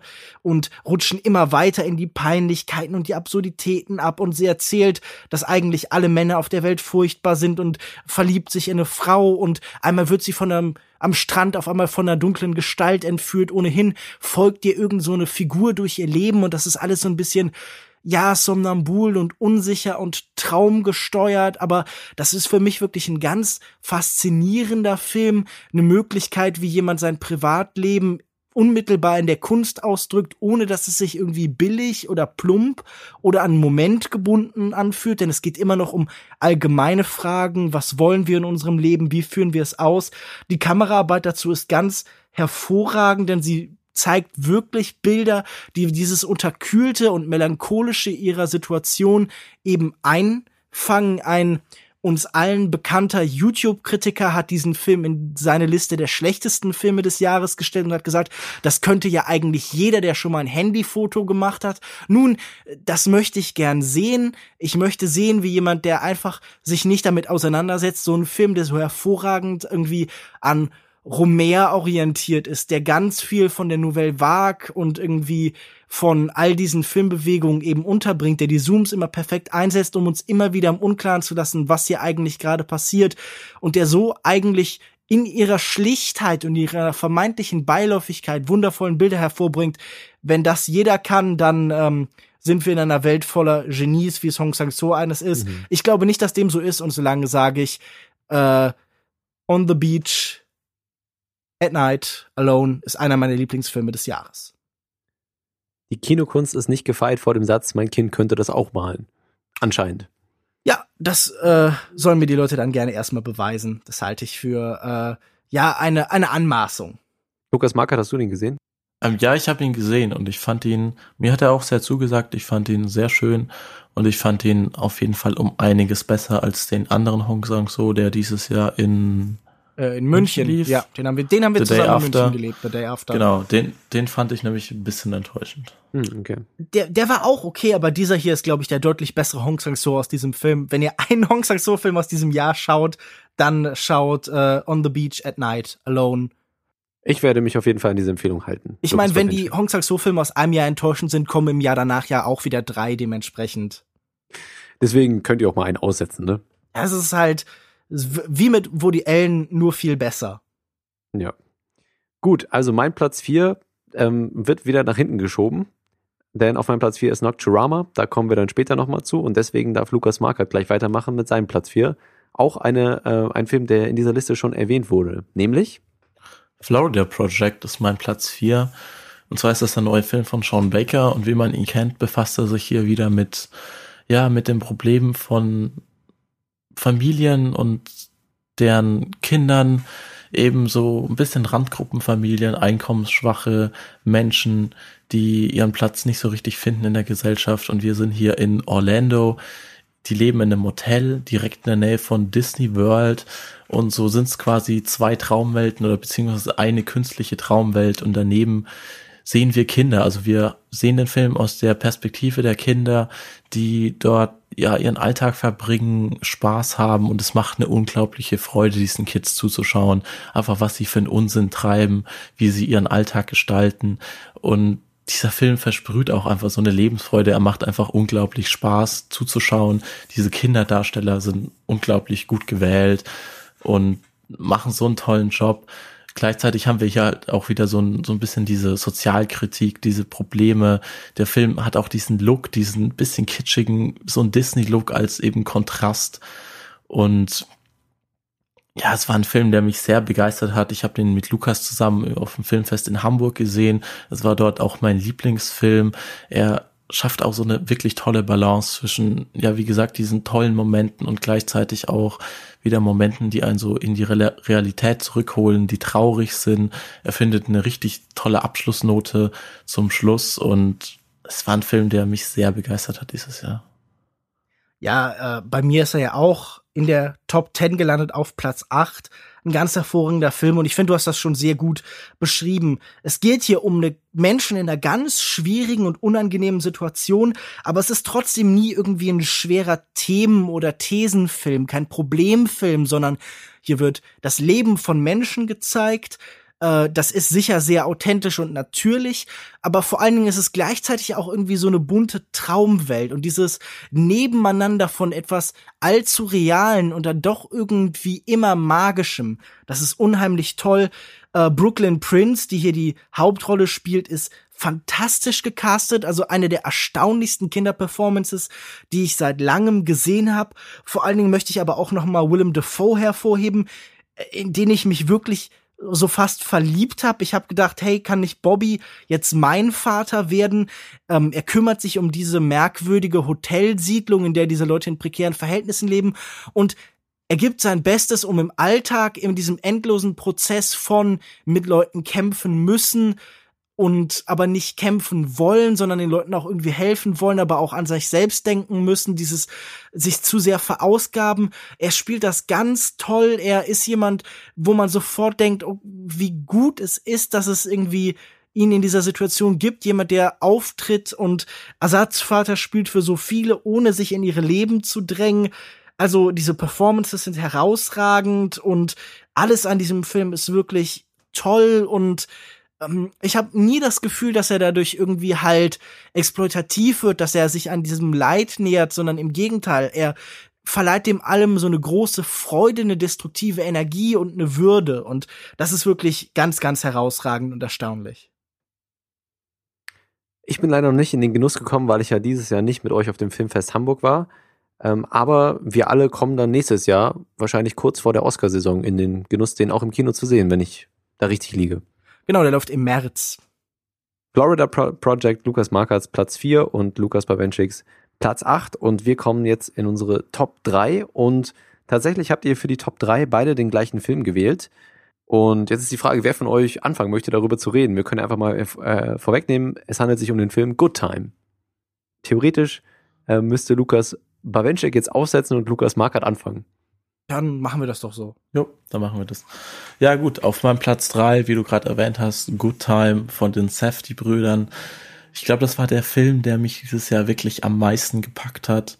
Selten konnte mich ein Film von der ersten Sekunde an schon so fesseln. Ich glaube, der Film beginnt, als die Brüder oder nur der eine Bruder, der so ein bisschen geistig behindert ist, beim Psychologen sitzt. Und ich weiß gar nicht, was es war, aber irgendwie war ich sofort gecatcht. Der Film hat auch bei mir irgendwie so innen drin ein bisschen was aufgerüttelt. Ich war auch emotional von der ersten Sekunde an so investiert. Ich weiß gar nicht, so eine unglaubliche Empathie für so Kleinkriminelle habe ich selten miterlebt. Und dann geht's natürlich weiter. Also das ist eigentlich so ein Banküberfall von zwei Brüdern, der ein bisschen schief geht, mit so einem anschließenden ja, Trip durch New York. Und es ist auch für den Zuschauer ein Trip. Es ist so eine Tour de Force weil hier geht alles schief. Man begleitet die beiden bei ja, lauter Sachen, die einfach wirklich in die Hose gehen. Es geht richtig abwärts und dabei versprüht der Film so eine tiefe Melancholie, die die ganze Zeit mitschwebt. Die Beziehung der beiden Brüder steht ganz tief im Vordergrund und es ist gleichzeitig ein unglaublich spannender Film. Es ist auf der anderen Seite so ein bisschen Realitätsflucht.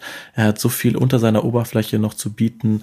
Es ist so eine Energie, die bei dem Film die ganze Zeit da ist einfach. Also man wird so getrieben durch diesen Film. Er verging für mich wie im Flug. Robert Pattinson fand ich so großartig. Also ich habe ihn ja schon in The Rover gemocht, in so kleinen Indie-Rollen, aber was er hier liefert, ist einfach der Wahnsinn. Der Soundtrack bei dem Film hat mich auch extrem begeistert. Es ist so ein bisschen dröhnend, Sinti, äh, wie man so vielleicht so ein bisschen aus ja, Reffenfilm oder so in die Richtung kennt. Es passt extrem. Also ein Film, der mich einfach von vorne bis hinten begeistert hat, auch von der Optik, so 70er Jahre Genre Kino, es flackert Neonlichter, der ganze Film besteht fast nur aus Nahaufnahmen. Also eigentlich wollte ich den Film fast auf Platz eins setzen, hat nicht ganz geklappt, aber einfach ein großartiger Film für mich. Da schließe ich mich an, das ist ja auch mein Platz drei.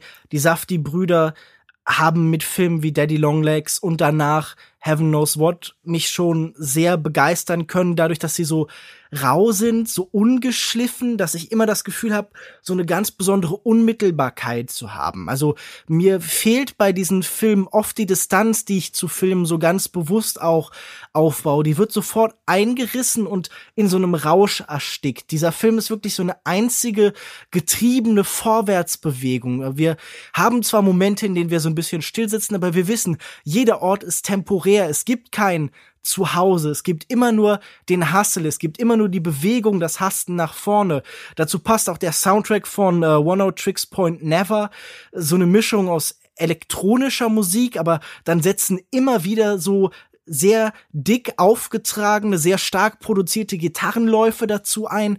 Und das ist wirklich unglaublich energetisch. Also dieser ganze Film ist so ein Neonrausch, der so einen hineinsaugt und dann am Ende wieder ausspuckt und man fragt sich, was zur Hölle ist gerade mit mir passiert. Robert Pattinson ist natürlich perfekt in diesem Film, weil er extra für ihn geschrieben worden ist.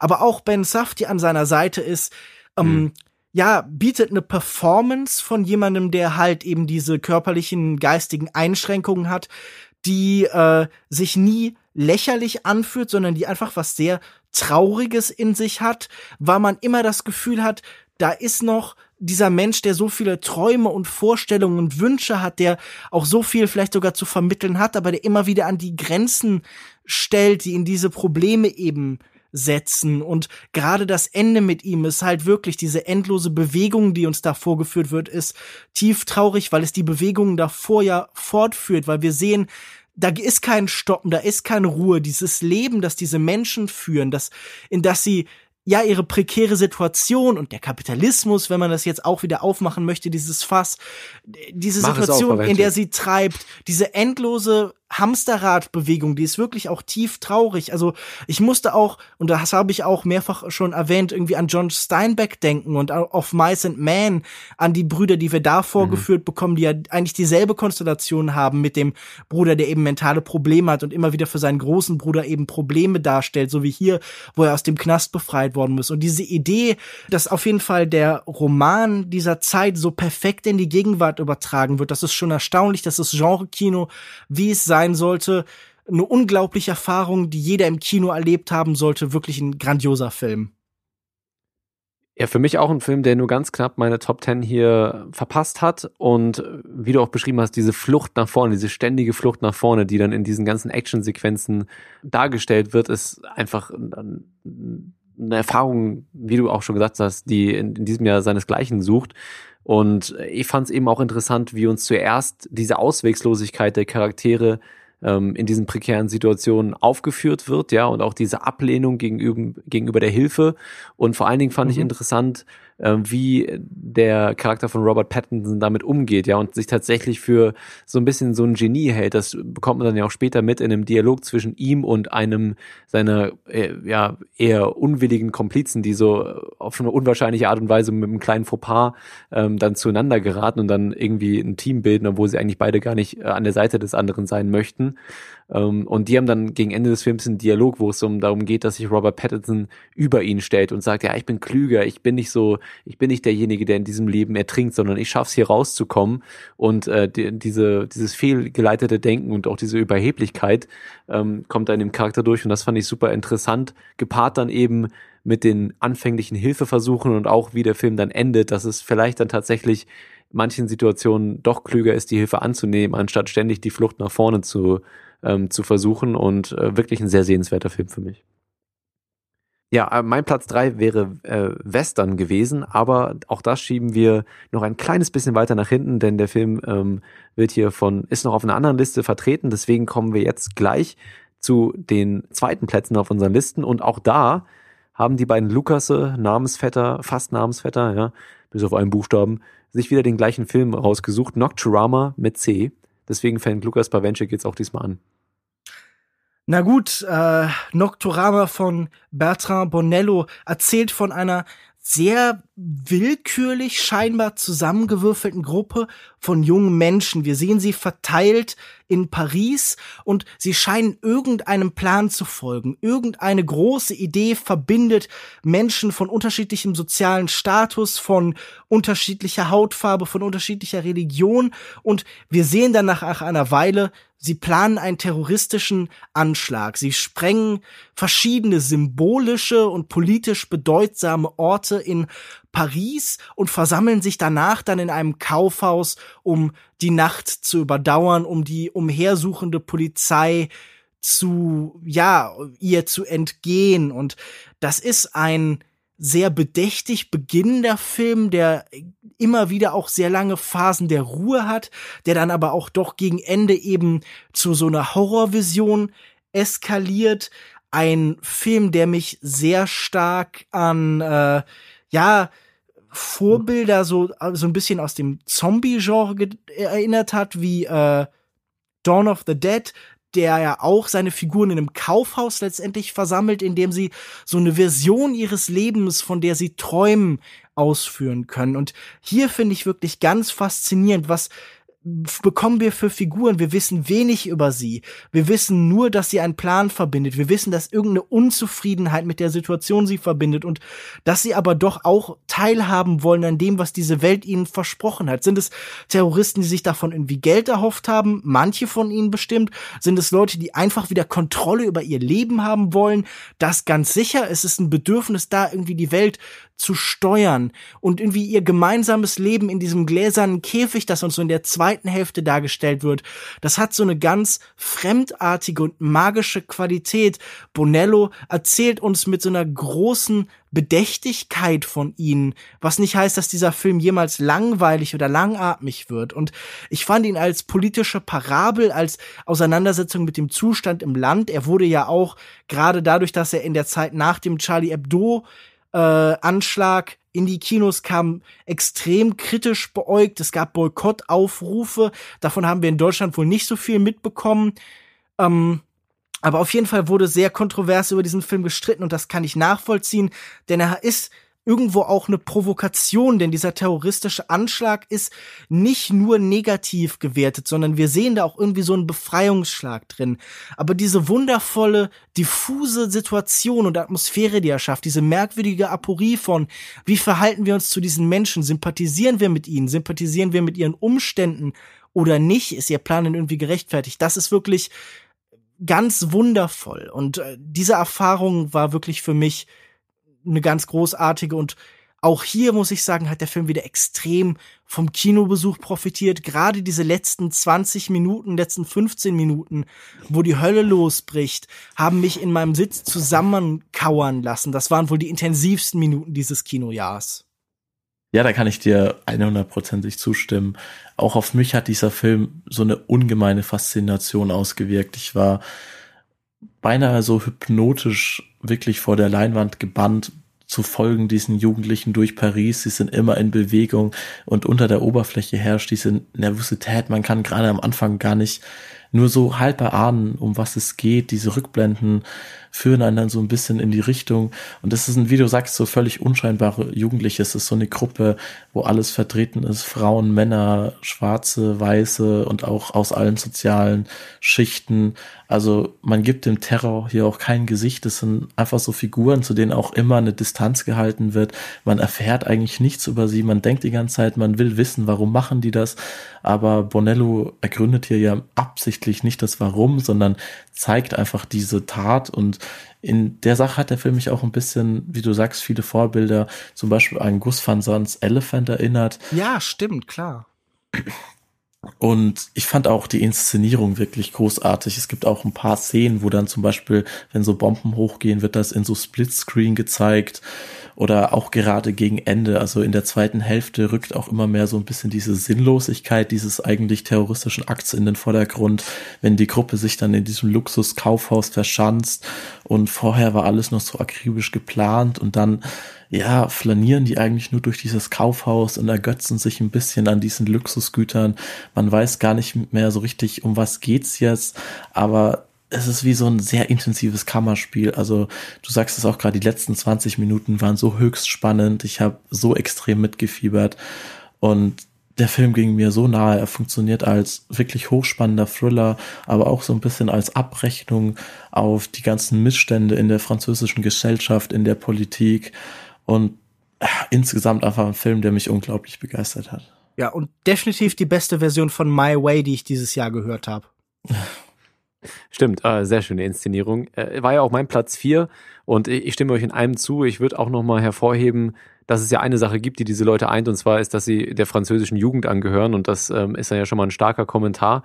Und ich fand auch den Stil unfassbar gut, ja, am Anfang von diesen langen Kamerafahrten und diesen, ähm, den, den, den Kamerafahrten, die den Protagonisten von hinten folgen, wie sie durch die Stadt äh, wieseln mhm. und sich überall in alle Institutionen einklinken und so. Ich hatte da auch ähm, eine Kritik von äh, dem Freund des Podcasts hier, Wolfgang Schmidt Junior, gesehen, die Filmanalyse auf YouTube, der das eben auch als Metapher für das Kapital und das Geld gesehen hat, das sich so unbemerkt überall einschleicht und, und äh, seine Spuren hinterlässt ähm, und dann eben eventuell auch im letzten, in der letzten Instanz auch einschlägt. Und dann gleichzeitig aber eben dieser Schnitt auf die zweite Hälfte, wo ihre ganze Systemkritik so vorgeführt wird, indem sie sich selbst in, in dieser ganzen, in dem Kapitalismus ergötzen und da eben dementsprechend nicht nur ein gesellschaftlicher Kommentar, sondern auch ein Kommentar über die Jugend ähm, irgendwie aufgebaut wird um, und wirklich diese Sinnlosigkeit und dieses Arbiträre in dieser ganzen Aktion dargestellt wird. Ich fand auch die Wiederholung klasse im, im, mit den Stilmitteln ja fast wie, wie so eine Serie äh, oder eine, eine Episode von einer Serie, die aus der Werbepause zurückkommt und dann nochmal zehn Sekunden, ähm, die man eigentlich schon gesehen hatte, wieder einsetzt, ja, um den Zuschauer wieder äh, in, in eine andere Situation einzuführen und zu erinnern, was da gerade los ist, aber hier eben auf eine sehr künstlerische und erzählerisch innovative Art und Weise umgesetzt mit diesen Wiederholungen und Splitscreens und äh, ja, diesen Zeitparallelen, die dann gegen Ende gezeigt werden. Also wirklich formal auch ein sehr, sehr starker Film. Und ich glaube, das Einzige, ähm, warum der Film bei mir jetzt nicht ganz so hoch ist auf der Liste wie bei euch, ist, dass am Ende doch bei mir so ein Gefühl der Leere mitgeschwungen ist und so ein bisschen zu viel Nihilismus oder Fatalismus und ich da dann die Botschaft vielleicht doch nicht stark genug fand, dass es einfach eine geeinte, heterogene französische Jugend ist, die sich hier verloren fühlt und um Hilfe bettelt. Ähm, das war mir dann vielleicht am Ende nicht ganz genug. Da war einfach so ein Gefühl der Leere für mich, ja. Aber vom Filmischen gesehen und auch dieses, diese Spannung, die am Ende aufkommt, da würde ich euch 100% zustimmen. Schön.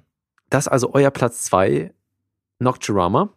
Wir kommen zu meinem Platz zwei. Das ist ein Film, der ganz, ganz weit äh, in der Ferne liegt, nämlich zu Beginn des Jahres 2017 in der vergangenen Oscarsaison sehr viel ähm, angesprochen wurde und bei uns auch in den Kinos lief. Und zwar handelt es uns, handelt es uns, handelt es sich um Moonlight. Für mich dieses Jahr der kompletteste Film von Barry Jenkins und er zeigt uns hier eine Identitätssuche in drei Akten. Ein schwarzer, homosexueller Junge in schlechter Nachbarschaft wird von einer drogensüchtigen Mutter und einem Drogendealer als quasi Ziehvater erzogen und Moonlight als Film weiß, dass an dieser Stelle die Frage zu stellen, was wird aus diesem Jungen, falsch wäre und der Film stattdessen fragt, wie wird dieser Junge und wie wird dieser Junge seiner selbst bewusst, ja? Und jeder der drei Akte zeigt uns Zuschauern einen weiteren Entwicklungsschritt in dem Leben von Chiron. Und wir erleben Momente der Frustration und Wut und gleichzeitig Momente der Klarheit und Intimität. Und der Film schlägt über diese drei Abschnitte mehrere Bögen, ähm, die auch den fehlenden Momenten zwischen den Episoden so viel Wert beimisst ähm, oder gleich viel Wert beimisst wie dem Gezeigten auch selbst.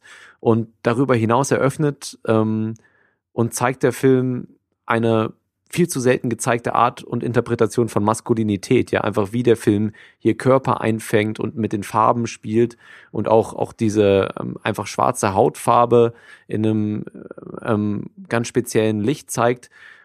Und das Spannende daran ist, dass dieser Film dabei so eine Balance zwischen lyrischen Bildern und authentischem Realismus findet. Und wie dieser Film dann letztendlich charakterlich, gesellschaftskritisch und emotional zusammenkommt, ähm, war einfach faszinierend und mal wieder für Joko ein richtig schön runder Film. Ja, Lukas Bawenschik. Ja, ich, ich mag ja Moonlight auch sehr gern. Also ich finde, das ist ein äh, Film über Berührungen, der auch mich berührt hat, der ganz erstaunliche, wundervolle Momente hat. Ich weiß, dass es Kritik an Barry Jenkins gab, dass irgendwie gesagt worden ist, okay, er lässt sich zu sehr auf eine bestimmte Identität reduzieren in diesem Film geht es halt irgendwie so stark darum, dass das alles andere überschattet, dass irgendwie Menschen nur noch exemplarisch dafür stehen, für Ideen stehen und nicht mehr für sich selbst existieren können. Aber das habe ich nie so empfunden. Also ich finde diese dreigeteilte Geschichte wirklich grandios erzählt. Ich finde, sie wird mit jedem Kapitel stärker. Sie schafft es perfekt, diesem Ort der so heruntergekommen und schäbig ist, auch wieder so eine gewisse äh, Magie abzuringen, vielleicht vergleichbar mit sowas wie The Florida Project. Also äh, mhm. auch ich mochte diesen Film sehr, sehr gern. Ich glaube, er ist bei mir auf Platz 14 gelandet. Okay, und damit kommen wir jetzt zum krönenden Abschluss, nämlich unsere besten Filme des Jahres. Und wir haben tatsächlich hier drei unterschiedliche Einträge. Ähm, und Lukas Bawenschik, du beginnst mit einem Film, der auch auf unseren beiden, äh, von mir und Lukas Markert, äh, auf unseren besten Listen auch vertreten ist, ein wenig tiefer. Um welchen Film handelt es sich da bei deinem Platz eins der besten Filme des Jahres 2017? Ja, du hast es schon angesprochen, es geht um Western von Valeska Griesebach. Äh, ich habe diesen Film das erste Mal auf dem Filmfest in München gesehen, dann nochmal im Kino und dann irgendwann auf einem Screener, weil ich auch über ihn geschrieben habe. Ich habe schon in äh, drei Podcasts über ihn gesprochen. Das ist jetzt der vierte, in dem ich über Western spreche. Ein Gespräch hatte ich ja mit dir, Joko. Da mhm. hat uns äh, der Film auch beiden sehr gut gefallen. Äh, die Geschichte ist ja relativ schnell erzählt. Eine Gruppe deutscher Bauarbeiter soll in Rumänien ein Wasserkraftwerk errichten. Unter ihnen ist Meinhard und unter ihnen ist dann aber auch Vincent und beide begegnen jetzt der lokalen Bevölkerung eben in Bulgarien und ähm, ja, beide kommunizieren auf unterschiedliche Weise mit ihnen. Man, beide begegnen dem Fremden sehr andersartig. Da ist der eine, der verstehen will, der begreifen will und der andere, der so eine Feindseligkeit hat. Sie sind so wirklich wie in Westernfiguren, wenn in Westernfilmen, wenn da mit dem Fremden eine Begegnung stattfindet, meistens mit irgendwelchen Ureinwohnern zum Beispiel. Und wir sehen aber dann doch schnell, dass dieser Mensch, der am Anfang von sich sagt, ich möchte hier arbeiten, ich, ich suche Arbeit, sehr viel mehr sucht. Er sucht irgendwie eine Heimat, einen Ort, an dem er endlich sich niederlassen kann. Und wie hier diese diese Suche dargestellt wird, wie hier erzählt wird von entrückten Menschen, von wurzellosen Menschen, die in unserer modernen Welt irgendeinen Halt suchen, ihn aber nie so richtig finden können und an unseren gegenwärtigen Zuständen nicht verzweifeln, aber mit ihnen zu kämpfen haben. Das ist wirklich wundervoll und berührend geschildert. Ich finde auch sehr intelligent, wie dieser Film gleichzeitig sich noch mit dem Medium Film auseinandersetzt und das Begegnen mit dem Fremden auch hier eine Begegnung mit dem Film ist, den wir auch nur in Teilen verstehen. Und in beiden Fällen wird diese Kommunikation ganz fantastisch dargestellt. Oft haben wir hier Leute, die Deutsch und auf der anderen Seite Leute, die Bulgarisch sprechen. Und dazwischen sind nur wir, die beide verstehen. Und dadurch erkennen wir immer wieder das Universelle. Wir erkennen, was die Sprache transzendiert. Was mhm. ist das, was den Menschen definiert? Und diese Suche finde ich grandios und wundervoll und meisterhaft. Und ähm, kein Film hat mich in diesem Jahr so sehr zum Nachdenken gebracht. Kein Jahr, kein Film hat mich in diesem Jahr so tief und innerlich entrückt und bewegt und auf mich selbst zurückgeworfen und mich mir selbst Fragen stellen lassen über mich, wie Western von Valeska Griesebach für mich wirklich der herausragende Film in diesem Jahr, den ich noch viele Male sehen werde, mit dem ich mich, ich freue mich auf jede neue Begegnung mit diesem wundervollen äh, Film, der wirklich ganz einzigartig ist. Und ja, Western ist mein Film des Jahres. Definitiv eine Wahl, die ich nachvollziehen kann. Für mich war es jetzt ähm, Platz Nummer drei und ich kann dir bei allem beipflichten und vielleicht nochmal unterstreichen. Ähm, erstmal, wie unaufgeregt hier ein sehr tiefes Drama erzählt wird. Ja, viele Wendungen eben nicht irgendwie genretypisch verlaufen, sondern auf so eine sehr menschliche, ähm, verhandelnde, unaufgeregte Art und Weise. Dann, wie auch immer wieder so ganz subtile poetische Bilder von Griesebach gezeigt werden. Ja, das ist jetzt kein Film, der irgendwie stilistisch groß abgeht oder so, sondern einfach so Schönheit von Heimat und Ferne ähm, gleichermaßen irgendwie in seinen Bildern betrachtet und eben Ausgrenzung und Dazugehörigkeit. Und das macht sie wirklich mit sehr viel Feingefühl und dann halt auch eben dieses Instrument der Sprache, um Austausch und Kommunikation und wie weit äh, manchmal auch das Fehlen von Sprache sogar hilfreich sein kann oder wo Sprache dann äh, vielleicht auch ein bisschen unnütz ist, ja, oder wo, wo es und wo es dann auch wieder helfen kann zu kommunizieren. Hm. Ähm, das war wirklich ein ganz spannender, ja, ganz spannendes Essay über die über Sprache und Kommunikation und das Ganze verpackt eben in ein sehr tiefes und authentisches deutsches Drama. Ja, viel mehr kann ich da eigentlich auch gar nicht beistimmen. Also Western hat mich auch sehr begeistert. Allein schon, wie der Film auch so mit diesen ganzen ja, er dekonstruiert quasi so ein bisschen das Western-Genre, wie er mit den Bauteilen spielt, so die Freiheit, die, die, das, das Bild von Männlichkeit. Er nimmt ja quasi so dieses Western, Klischees oder eben dieses Bild von Western und setzt es in dieses konkrete, ja, fast schon wie so ein, ja, wie so ein Planspiel halt, diese Leute da im Grenze in Bulgarien. Und auch, wie ihr gesagt habt, wie er eben mit der Sprache spielt, dieses Verständigungsproblem. Man hat ständig diese undurchsichtige Lage, diese kulturellen Differenzen. Und es spielt eben nicht in so eine Culture Clash Richtung wie diese ganzen Komödien aus den letzten Jahren hinab, sondern ja, es ist eben viel tiefer, auch die Dialoge. Es gibt eine Szene, wo Meinhard im Dorf sitzt und mit, ich glaube, es ist dieses Dorf überhaupt und die reden so über Gott und die Welt und beide verstehen sich eigentlich gar nicht, aber beide reden so wirklich aus dem Herzen raus und in den Dialogen steckt so viel Wahrheit und Ehrlichkeit und keiner weiß so richtig, was der andere bedeutet und trotzdem verstehen sie sich. Allgemein auch die Figur Meinhard super interessant, so ja, man weiß nicht so wirklich, was in ihm vorgeht, so geheimnisvoll, aber trotzdem charismatisch so eine Faszination dahinter, auch als Darsteller einfach, weil es waren ja alles Laiendarsteller, gar keine Schauspieler, einfach super gemacht und ein echt toller Film. Und wenn ich mich recht entsinne, habe ich auch äh, nach dem Film den Schnurrbart von Meinhard gekürt, zum besten Schnurrbart des Jahres. Ich weiß gar nicht, ob das im Nachhinein so standgehalten hat. Äh, aber ein beachtlicher Schnauzer. Welche, welche Konkurrenz gab es denn noch? Irgendwie, ich meine, was Colin Farrell da im Gesicht kleben hatte, ist ja keine Option, oder? Nee, normalerweise wäre der ein guter Kandidat für einen vollen Bart, aber nein. Nee, ich weiß, ich, mir fällt es gerade auch nicht, mir fallen keine anderen Schnauzer ein, überraschenderweise. Hm. Vielleicht Kein irgendwas Jahr aus, für den Schnauzer ähm, warte, warte. Film. Hell or High Water, maybe. Ähm, Ach, ja, vielleicht möglich. Hell or High Water, ja. Gut, aber um diese Schnauzer-Diskussion vielleicht auf eine andere Episode zu verschieben, kommen wir lieber zu meinem äh, Platz Nummer eins. Das große äh, Schnauzer-Special. Genau. Ja, wie auch dieser Schnauzer haben keine Bilder mich dieses Jahr im Nachhinein so heimgesucht, äh, wie die Eindrücke, die ich aus dem Film auf meinem ersten Platz mitnahm. Und passenderweise geht es im Film auch um eine geisterhafte, geisterhafte Präsenz, denn die Rede ist von A Ghost Story von David Lowry. Der Geist des verstorbenen Lebenspartners sucht seine verbliebene Liebe heim und muss beobachten, wie diese ihr Leben ohne, ohne ihn fortzuführen versucht. Und äh, die Geschichte und die Botschaft dieses Films sind sehr eindeutig und simpel. Und das ist auch ganz gut so, denn so kann sich Lowry auf das Wesentliche konzentrieren, nämlich die Art und Weise, Liebe, Trauer, Reue, Vergangenes und Gegenwärtiges zum Ausdruck zu bringen.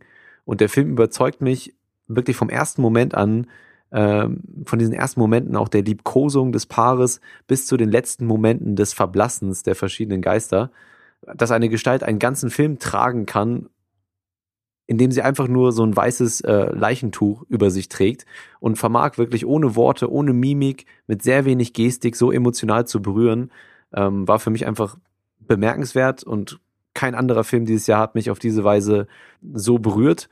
Und äh, ja, nicht minder ist es auch irgendwie ein Appell an uns Kinogänger, denn im Schauen auch tatsächlich zu sehen, ist das eine, das kennen wir von Wolfgang Schmidt, aber nach dem Sehen dann auch zu handeln, das andere. Und die große Tragik entsteht dann, wenn diese Erkenntnis, ja, auch zu handeln, einem erst deutlich wird, wenn man kaum noch zu handeln imstande ist. Und das war für mich so dieses Tragische und Emotionale an dem Film. Und als kleines Plus gibt's dann außerdem auch noch einen fünfminütigen One-Take von Rooney Mara, wie sie ein Kuchen isst. Und äh, das ist auch nicht schlecht. Und deswegen mein Platz eins A Ghost Story. Ja, der Film hat mir auch ganz gut gefallen. Ich mag, wie er erzählt. Ich mag, wie er diese Wortlosigkeit und Ruhe kontrastiert an einer Stelle mit so einem extrem langen Monolog über alles und die Kunst und die Welt und die Vergänglichkeit. Und ich habe das Gefühl, er nimmt sich trotz seiner tiefgehenden Themen nie zu ernst. Also gerade diese Art, wie dieser Geist visualisiert wird, hat ja auch was Lustiges. Mhm. Und diese Gleichzeitigkeit von sich selbst jetzt nicht irgendwie zu sehr übersteigern und trotzdem sich so sehr äh, offen und sehr direkt mit großen Fragen auseinandersetzen. Das hat mir auch echt gut gefallen. Also er hat es jetzt nicht irgendwie in meine besten Listen geschafft oder so, aber mir der Film auch gefallen. Ich glaube, letztendlich war es einfach so, dass mich einfach diese Gestalt und diese Präsenz so dermaßen berührt hat und, und ich fand das einfach so ein starkes visuelles Mittel. Ja, Casey Affleck, der da unter dem, unter dem Kostüm steckt, ähm, ich würde jetzt nicht sagen, er spielt mega gut, weil er muss ja tatsächlich nicht sehr viel machen, außer vielleicht in den Sequenzen, wo dann das Paar zusammen, wo, wo so ein bisschen die Beziehung aufgebaut wird. Das waren so starke Bilder, die mit so wenig Mitteln bei mir so viel erreicht haben, dass ähm, ich das einfach ähm, wirklich so Kinokunst in Reinform als, als, als Reinform begriffen habe und ja wirklich sehr wenig, sehr viel Einfluss auf meinen, auf meinen emotionalen und geistigen Zustand gehabt hat und deswegen, ja, mein Platz eins. Dann haben wir nur noch einen Platz eins. Lukas Markert. Dein Lieblingsfilm des Jahres 2017. Mein Platz eins ist Call Me By Your Name. Und zwar ist der Film, ja, eigentlich eine queere Liebesgeschichte, die sich aber so überhaupt nicht anfühlt. Denn Homosexualität ist im Film nie wirklich ein Thema. Es geht einfach um die Zuneigung von zwei Liebenden, unabhängig des Geschlechts. Deswegen wirkt der Film auch so allgemeingültig und man kann sich eigentlich so einfach auf die Geschichte einlassen. Also worum es eigentlich geht, es spielt, ich glaube 1983 im sonnigen Italien in perfekter Idylle. Allein die Bilder lassen totale Urlaubsstimmung aufkommen und ja, es ist der 17-jährige Elio, der verbringt seinen Sommer bei seinen Eltern in so einem Landhaus. Sein Vater ist Professor und über den Sommer bekommen sie einen Hausgast, Oliver, einen anderen Professor, der dem Vater zur Hilfe beistehen soll, gespielt von Arnie Hammer und der bringt eben die Familiendynamik etwas durcheinander, denn ja, wie man sich bereits denken kann, verlieben sich die beiden so ein bisschen ineinander. Und der Film erzählt halt sehr sinnlich und poetisch von dieser großen, was heißt von dieser Liebe der beiden und braucht dafür gar nicht viele Worte. Also es sind sehr viele Blicke und Gesten, die hier Bände sprechen. Gerade so im ersten Drittel passiert wirklich nicht viel, aber dennoch erzählt der Film einfach so viel durch seine Charaktere, durch seine Figurenkonstellationen. Er gibt den Figuren einfach richtig viel Zeit, sich zu entwickeln. Ich finde, sie sind extrem gut geschrieben und es ist ein sehr ruhiger Film, der sehr gemächlich inszeniert ist, aber trotzdem zieht er einen in seinen Bann. Und ja, es ist so ein Film, den man echt fühlen muss. Also mich hat er sehr berührt. Die ganze Stimmung des Films kann ich nur empfehlen. Also ganz klar meine Platz eins, ein Film, der mich echt umgehauen hat. Ja, mir hat dieser Film auch sehr gut gefallen. Er ist nicht auf meiner Liste, weil ich ihn erst im Jahr 2018 gesehen habe. Er startet ja bei uns erst am 1. März. Äh, Luca Guadagnino ist jemand, der sehr ruhig, sehr bedächtig erzählt, der wirklich so ein bisschen uns so durch diesen Film driften lässt und ähm, man braucht wirklich so eine Weile da reinzukommen. Zuerst ist das so was Getragenes, fast schon irgendwie diese Lethargie des Sommers. Und das löst sich dann eben erst nach und nach auf, wenn wirklich diese leidenschaftliche Beziehung entsteht, die aber einfach durch die Umstände ja auch so ein bisschen verborgen bleiben muss, die erst nach und nach sich offener, ja, präsentieren kann, die auch eben erst nach und nach tatsächlich wirklich so die Grenzen, diesen natürlichen Widerstand, den diese Menschen zwischen sich haben, durch ihre Situation, durch ihre Leben irgendwie überwunden. Und er ist halt wirklich wundervoll gefilmt, grandios gespielt, sowohl von Armie Hammer als auch von Timothy Chalamet. Ähm, der Soundtrack ist fantastisch. Also ich bin sicher nicht irgendwie der der größte Fan von Sufjan Stevens, aber hier sind äh, die Songs wirklich toll eingebunden und und dieser Endmonolog von Michael Stuhlbarg. Also ich kann mir nicht vorstellen, dass es viele Menschen gibt, denen der nicht wenigstens irgendwie ein paar Tränchen in die Augenwinkel treibt ich blicke auf jeden Fall freudig in die Zukunft, wenn ich den Film auch dann sehen kann im März und äh, eventuell werden wir dann ja auch noch mal im Rahmen des Podcasts darüber sprechen. Und äh, ja, das war unsere Top 10 der besten Filme des Jahres 2017. Teilweise unterschiedlich, teilweise einige Überschneidungen. Western Nocturama sehr, sehr hoch. Vielleicht noch ein Kommentar zum Kinojahr als Ganzes. Ähm, wie habt ihr das gesehen? Also für mich persönlich, wenn ich, ich gebe euch mal ein bisschen Zeit zum Überlegen. Ich habe dieses Jahr ja nicht so viel gesehen, weil ich ja auch nach Italien gezogen bin und es da einfach auch in Venedig ein bisschen schwierig ist mit den Kinos, was da läuft und ähm, wann das da läuft und in welcher Sprache das da läuft. Ähm, und natürlich jetzt auch viel über VOD jetzt gegen Ende des Jahres noch aufgeholt, für auch für die Folge hier. Ähm, was mir aufgefallen ist, ähm, dass es für mich ein sehr guter, gutes Jahr für den Blockbuster war. Nicht was Star Wars oder so angeht, da hätte ich, glaube ich, das fand ich extrem nervig, den Film. Ähm, aber ich habe jetzt hier in meiner Top 10 Okja und Valerian sind zwei Filme, die ich ungefähr in dem Blockbuster-Genre oder in diesem Bereich anordnen würde. Auf jeden Fall riesiges Budget, Computeranimation, Abenteuer, Sci-Fi-Filme. Und äh, viele nennen ja dann auch immer noch Logan als einen Superheldenfilm, der wohl ganz gut gewesen sein soll. Kann ich mhm. mir keine Meinung zu bilden. Vielleicht könnt ihr dazu noch was sagen. Ähm, das auf jeden Fall äh, erstmal eine erste Beobachtung von mir. Was ist euch da noch irgendwas aufgefallen? Ja, ich finde das immer schwer, eine allgemeine Aussage über ein Kinojahr zu treffen. Ich denke, das hängt ja immer, wie ich glaube ich auch schon in den letzten Podcast dazu gesagt habe, super stark davon ab, was kann man sehen, was wird gezeigt, wonach sucht man auch aktiv. Wenn man natürlich sich nur an irgendwie die großen äh, Multiplex-Kinos und die langweilig gleichförmigen Arthouse-Kinos hält, da wird einem überwiegend ja Stangen und Konfektionsware tatsächlich angeboten. Ich fand die Blockbuster in diesem Jahr ja nicht so toll. Also da waren viele Sachen bei, die schienen mir dann doch auch zu positiv aufgenommen. Gerade sowas wie Logan ist für mich ein perfektes Beispiel für einen Film, der hart und erwachsen sein will, uns aber eigentlich die gleichen kindisch-infantilen und infantilisierenden Storylines wie immer anbietet, der uns so Brocken hinwirft von wegen, ja, das ist jetzt ein Western, weil wir imitieren so ein bisschen Shane aus den 50ern. Das war alles nichts für mich. Aber mhm. ich muss sagen, ich habe in diesem, diesem Jahr sehr viele, sehr gute, sehr faszinierende Filme gesehen. Ich habe das Gefühl, es gibt immer noch Leute, die Neues in dem Medium finden, die es ausreizen, die damit äh, provozieren, die damit berühren wollen, die nicht einfach nur sich bei dem einfachen, direkten Eindruck zufrieden geben, sondern immer weiterarbeiten, die sich selbst reflektieren und ich, ich habe auch einfach das Gefühl nach allem, was ich gesehen habe, so wir reden so viel Apokalyptisches über den Untergang des Kinos. Mhm, so oft ja. soll das Kino ersetzt werden durch VR und Videospiele. Und ich muss einfach sagen, wenn einfach weiter Sachen dieser Art entstehen, wenn wir solche tollen Künstler haben, die so sehr ja, sich selbst und was sie erfahren und die Welt in diese Filme werfen, dann mache ich mir keine Sorgen, dass wir auch in 10, in 20, in 30, in 100 Jahren noch irgendwann fantastische Filme sehen werden. Ja, für mich fällt die Einschätzung ein bisschen schwer, weil ich dieses Jahr nicht so viele Filme gesehen habe, beziehungsweise nicht so oft im Kino war. Wenn ich im Kino war, dann war es tatsächlich eher auf Filmfestivals. Ich habe einige Filme gesehen, die mich begeistert haben, wenige, die mich so richtig begeistert haben und dann so gecatcht haben, wie etwa meine Top 3 oder Top 4 jetzt.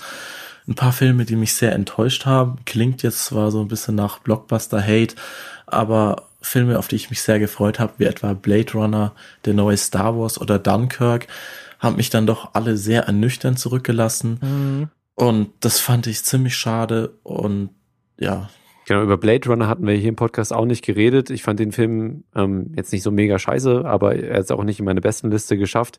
Ich, ich fand da nur super, wie die Liebesbeziehung dargestellt wurde. Ja, als Metapher und auch emotional fand ich das da klasse. Aber generell bin ich es einfach, ganz ehrlich, ich bin satt, irgendwelche Referenzen zu alten Franchises zu sehen und zu hören und irgendwelchen alten Cameos. Harrison Ford kann sich jetzt echt mal langsam äh, vielleicht wieder anderen Arten von Filmen widmen. Deswegen lässt er sich auch überall töten. Ähm, und keine Ahnung, dem bin ich einfach extrem überdrüssig, aber man muss sich das ja auch nicht angucken, wenn man nicht möchte. Mir ging es so ein bisschen auch wie dir, Lukas Marker, dass ich jetzt kein Film, dass ich so das Gefühl habe, dass in dem Film kein Film mich so mega aus den Latschen gekippt hat, ja. Und vielleicht A Ghost Story hat mich extrem berührt und so und mit mir resoniert, aber ich habe das Gefühl, so die Begeisterung auf meinen Top 3 Plätzen hält sich so ein bisschen in Grenzen. Und da hätte ich mir vielleicht noch einen richtigen Kracher gewünscht, aber ähm, ja, wie gesagt, ich kann dieses Jahr auch nicht so 100% richtig beurteilen, wie das Kinojahr so, ja. Ich muss noch mal sagen, dass gerade das große, das teure und das erfolgreiche Kino in diesem Jahr langweilig wie selten nicht mehr war. Also über Star Wars The Last Jedi wollten wir nicht reden. Es war kein besonders faszinierender, großartiger Film, sondern man versucht so ein bisschen zu behaupten, man würde sich weiterentwickeln, aber nun ja, auf äh, der zweiterfolgreichste Film in diesem Jahr war ja äh, Die Schöne und das Biest, die Neuauflage, ein wirklich furchtbarer Film. Wonder Woman, der äh, in diesem Jahr der dritterfolgreichste Film war, auch für so eine rein finanziellen Ebene. Ähm, ist sicher toll, dass eine weibliche Regisseurin so einen erfolgreichen Film gedreht hat und vielleicht wird das in diesem Bereich auch zu so einem gewissen Umdenken führen, aber man muss sich dann auch fragen, wie toll ist es denn wirklich, dass äh, jetzt auch ähm, die übrigen 50 Prozent der Regisseure und Regisseurinnen an so ja wirklich belanglosen, glatten und austauschbaren Produktionen teilhaben kann und auch die anderen Superheldenfilme von diesem Jahr, Guardians of the Galaxy, Spider-Man, Thor, das ist Justice League ganz besonders schrecklich. Das ist wirklich alles. Aber das so ist ja mittlerweile Plage. gehabt. Jedes Jahr. Ja, aber ich, also ich glaube, in diesem Jahr waren diese Filme halt wirklich auch wieder ganz besonders schrill und langweilig und ah, mhm. ich bin sehr froh, wenn dieser Hype irgendwann vorbeigeht. Aber lass uns nicht auf so einer negativen Ebene. Nee, ich habe auch noch was Positives. Enden. Gut. Ich habe noch was Positives und zwar, dass diese, die wurden ja schon quasi totgesagt, diese mittelgroßen Filme, ähm, also die so ein mittleres Budget haben von vielleicht 50 Millionen oder so, ähm, oder vielleicht dann auch ja, so um den Dreh. Äh, aber sowas wie Baby Driver, Logan Lucky, Get Out, ja, alles so mittel kleine, große Filme, die dann doch extrem gut auch ähm, rezipiert wurden bei den Kritikern, die ich jetzt alle nicht in den Film-Olymp erheben würde, aber die einfach eine richtig spaßige und teilweise auch eine Kinoerfahrung war, über die man nachdenken konnte. Baby Driver, Logan Lucky jetzt vielleicht weniger, Get Out vielleicht dann mehr, vielleicht auch ein bisschen zu offensichtlich. Der Film taucht auch in vielen besten Listen aus dem amerikanischen Raum auf, weil da eben ähm, natürlich mit der ganzen Black Lives Matter Bewegung und so das Ganze ein bisschen mehr im Vordergrund steht als hier im Moment. Ähm, ist jetzt auf meinem Platz 13 gelandet, aber diese mittelgroßen Filme ähm, fand ich doch dieses, äh, ja, doch ganz stark. Da gab es schon eine Handvoll. Ja, das ist sicherlich ja, schön. Gut. Ich weiß noch nicht, ob da jetzt irgendwie eine substanzielle Verschiebung stattfindet oder so, aber jeder Erfolg in dieser Richtung ist natürlich zu beglückwünschen. Natürlich müssen wir uns nicht nur am finanziellen halt irgendwie orientieren, aber ich finde, man sollte als Filmfan auch äh, genauso wie wir jetzt diese Filme, die wir hier besprechen, wie irgendwie Western oder so, die jetzt vielleicht keine breiten Erfolge sind, sollte man auch einen Blick einfach auf das Medium im Ganzen und wie es sich der Öffentlichkeit präsentiert haben. Noch ist das Kino auch ein Massenmedium und ich finde es absolut legitim, sich damit auseinanderzusetzen. Und von diesem Aspekt aus gesehen, von diesem Blick, ist das sicher zu begrüßen und es wäre toll, wenn das in dem nächsten Jahr noch viel mehr wird. Gut, das war also unser großer Jahresrückblick 2017 und auch unsere Folge Nummer 100. Ja, bald, bald dreijähriges Jubiläum. Und ähm, wir hoffen natürlich, euch Zuhörer auch in Zukunft wieder mit einigen interessanten Filmdiskussionen beglücken zu können. Äh, wir lassen das jetzt, ich würde, ich würde sagen, wir werfen da jetzt keine ähm, langwierigen Pläne und, und irgendwelche Zeithorizonte ähm, auf, auf ne, sondern so ehrlich ja. sein und sagen, der Podcast wird wahrscheinlich auch in diesem Jahr nicht in einem klaren, regelmäßigen Zeitplan erscheinen, sondern wenn sich das ergibt, dass wir mehr zusammen Filme gesehen haben, dass wir beide einen Film gesehen haben und Bes Gesprächsbedarf haben, dann wird es Folgen geben. Ich habe äh, eine Reihe von Leuten, mit denen ich gern mal zusammen äh, weiter podcasten würde, mit denen ich mal gern ein Gespräch führen würde und Filme, über die ich gern sprechen würde, im Kopf. Das wird es im nächsten, in diesem Jahr auch wieder geben. Aber ähm, mhm. wer hofft, dass jetzt jede Woche wieder regelmäßig eine Folge erscheint, das ist eher unwahrscheinlich, oder? Ich denke schon. Ich, ich glaube, dass natürlich dann vielleicht so zur Oscarsaison ähm, vielleicht es mehr Anlass gibt, äh, auch wieder regelmäßig über Filme zu sprechen. Ähm, aber das, das sehen wir dann, ja. Und äh, ihr könnt euch aber auf jeden Fall darauf verlassen, dass äh, irgendwas von uns nochmal zu hören sein wird und ihr ja. einige interessante Filmdiskussionen zu hören bekommt von uns. Ja, in diesem Sinne, es, es hat mich wahnsinnig gefreut, dass wir uns hier zu dritt mal wieder eingefunden haben. Mhm. Und quasi, wir haben ja, ich habe ja vorhin gesagt, wir haben unsere erste Folge, Lukas Markert, war Jahresrückblick 2014, jetzt 2017. Und das wäre das, das ist so, so ein schöner, schöner Bogen, ne? Irgendwie, ich, ich finde es einfach schön. Mhm. Ja. Der Bogen wäre jetzt noch schöner, hätten wir 2016 auch irgendwie hingekriegt, aber mal sehen. Ja, gut. Ja, gut. ja ach, man muss also, ja jetzt auch nicht zu sehr auf Vollständigkeit achten, das ist ja auch albern.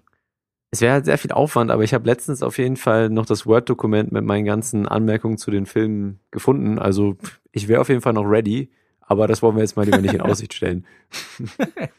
Wir sollten noch erwähnen, es gab ja noch verschiedene Wünsche für diese Folge. Alkohol sollten wir, glaube ich, trinken. Das hat jetzt, glaube ich, keiner von uns gemacht, aber wir, wir reden ja trotzdem immer so, so ein bisschen, als wären wir betrunken oder zumindest filmtrunken. Ja, mit zunehmender Dauer der Episode ja. auf jeden Fall. Ich sollte irgendwas über Harald Martenstein sagen. Harald Martenstein ist ein Idiot und sein Buch ist scheiße. Mhm. Gab es noch irgendwelche Wünsche, die auf Twitter geschrieben wurde? Nackt oder so hatte ich, glaube ich, noch gelesen oder irgendwie entblößt, aber das ist ja ähm, Standard.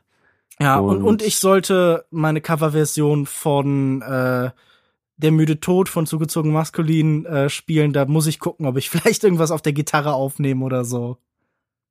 Das äh, kommt dann auf jeden Fall demnächst. Ja, das schneidest du dann, dann, genau, das kommt dann auf dem Kanal mit meiner großen Musikkarriere, die ich über den Filmpodcast starte.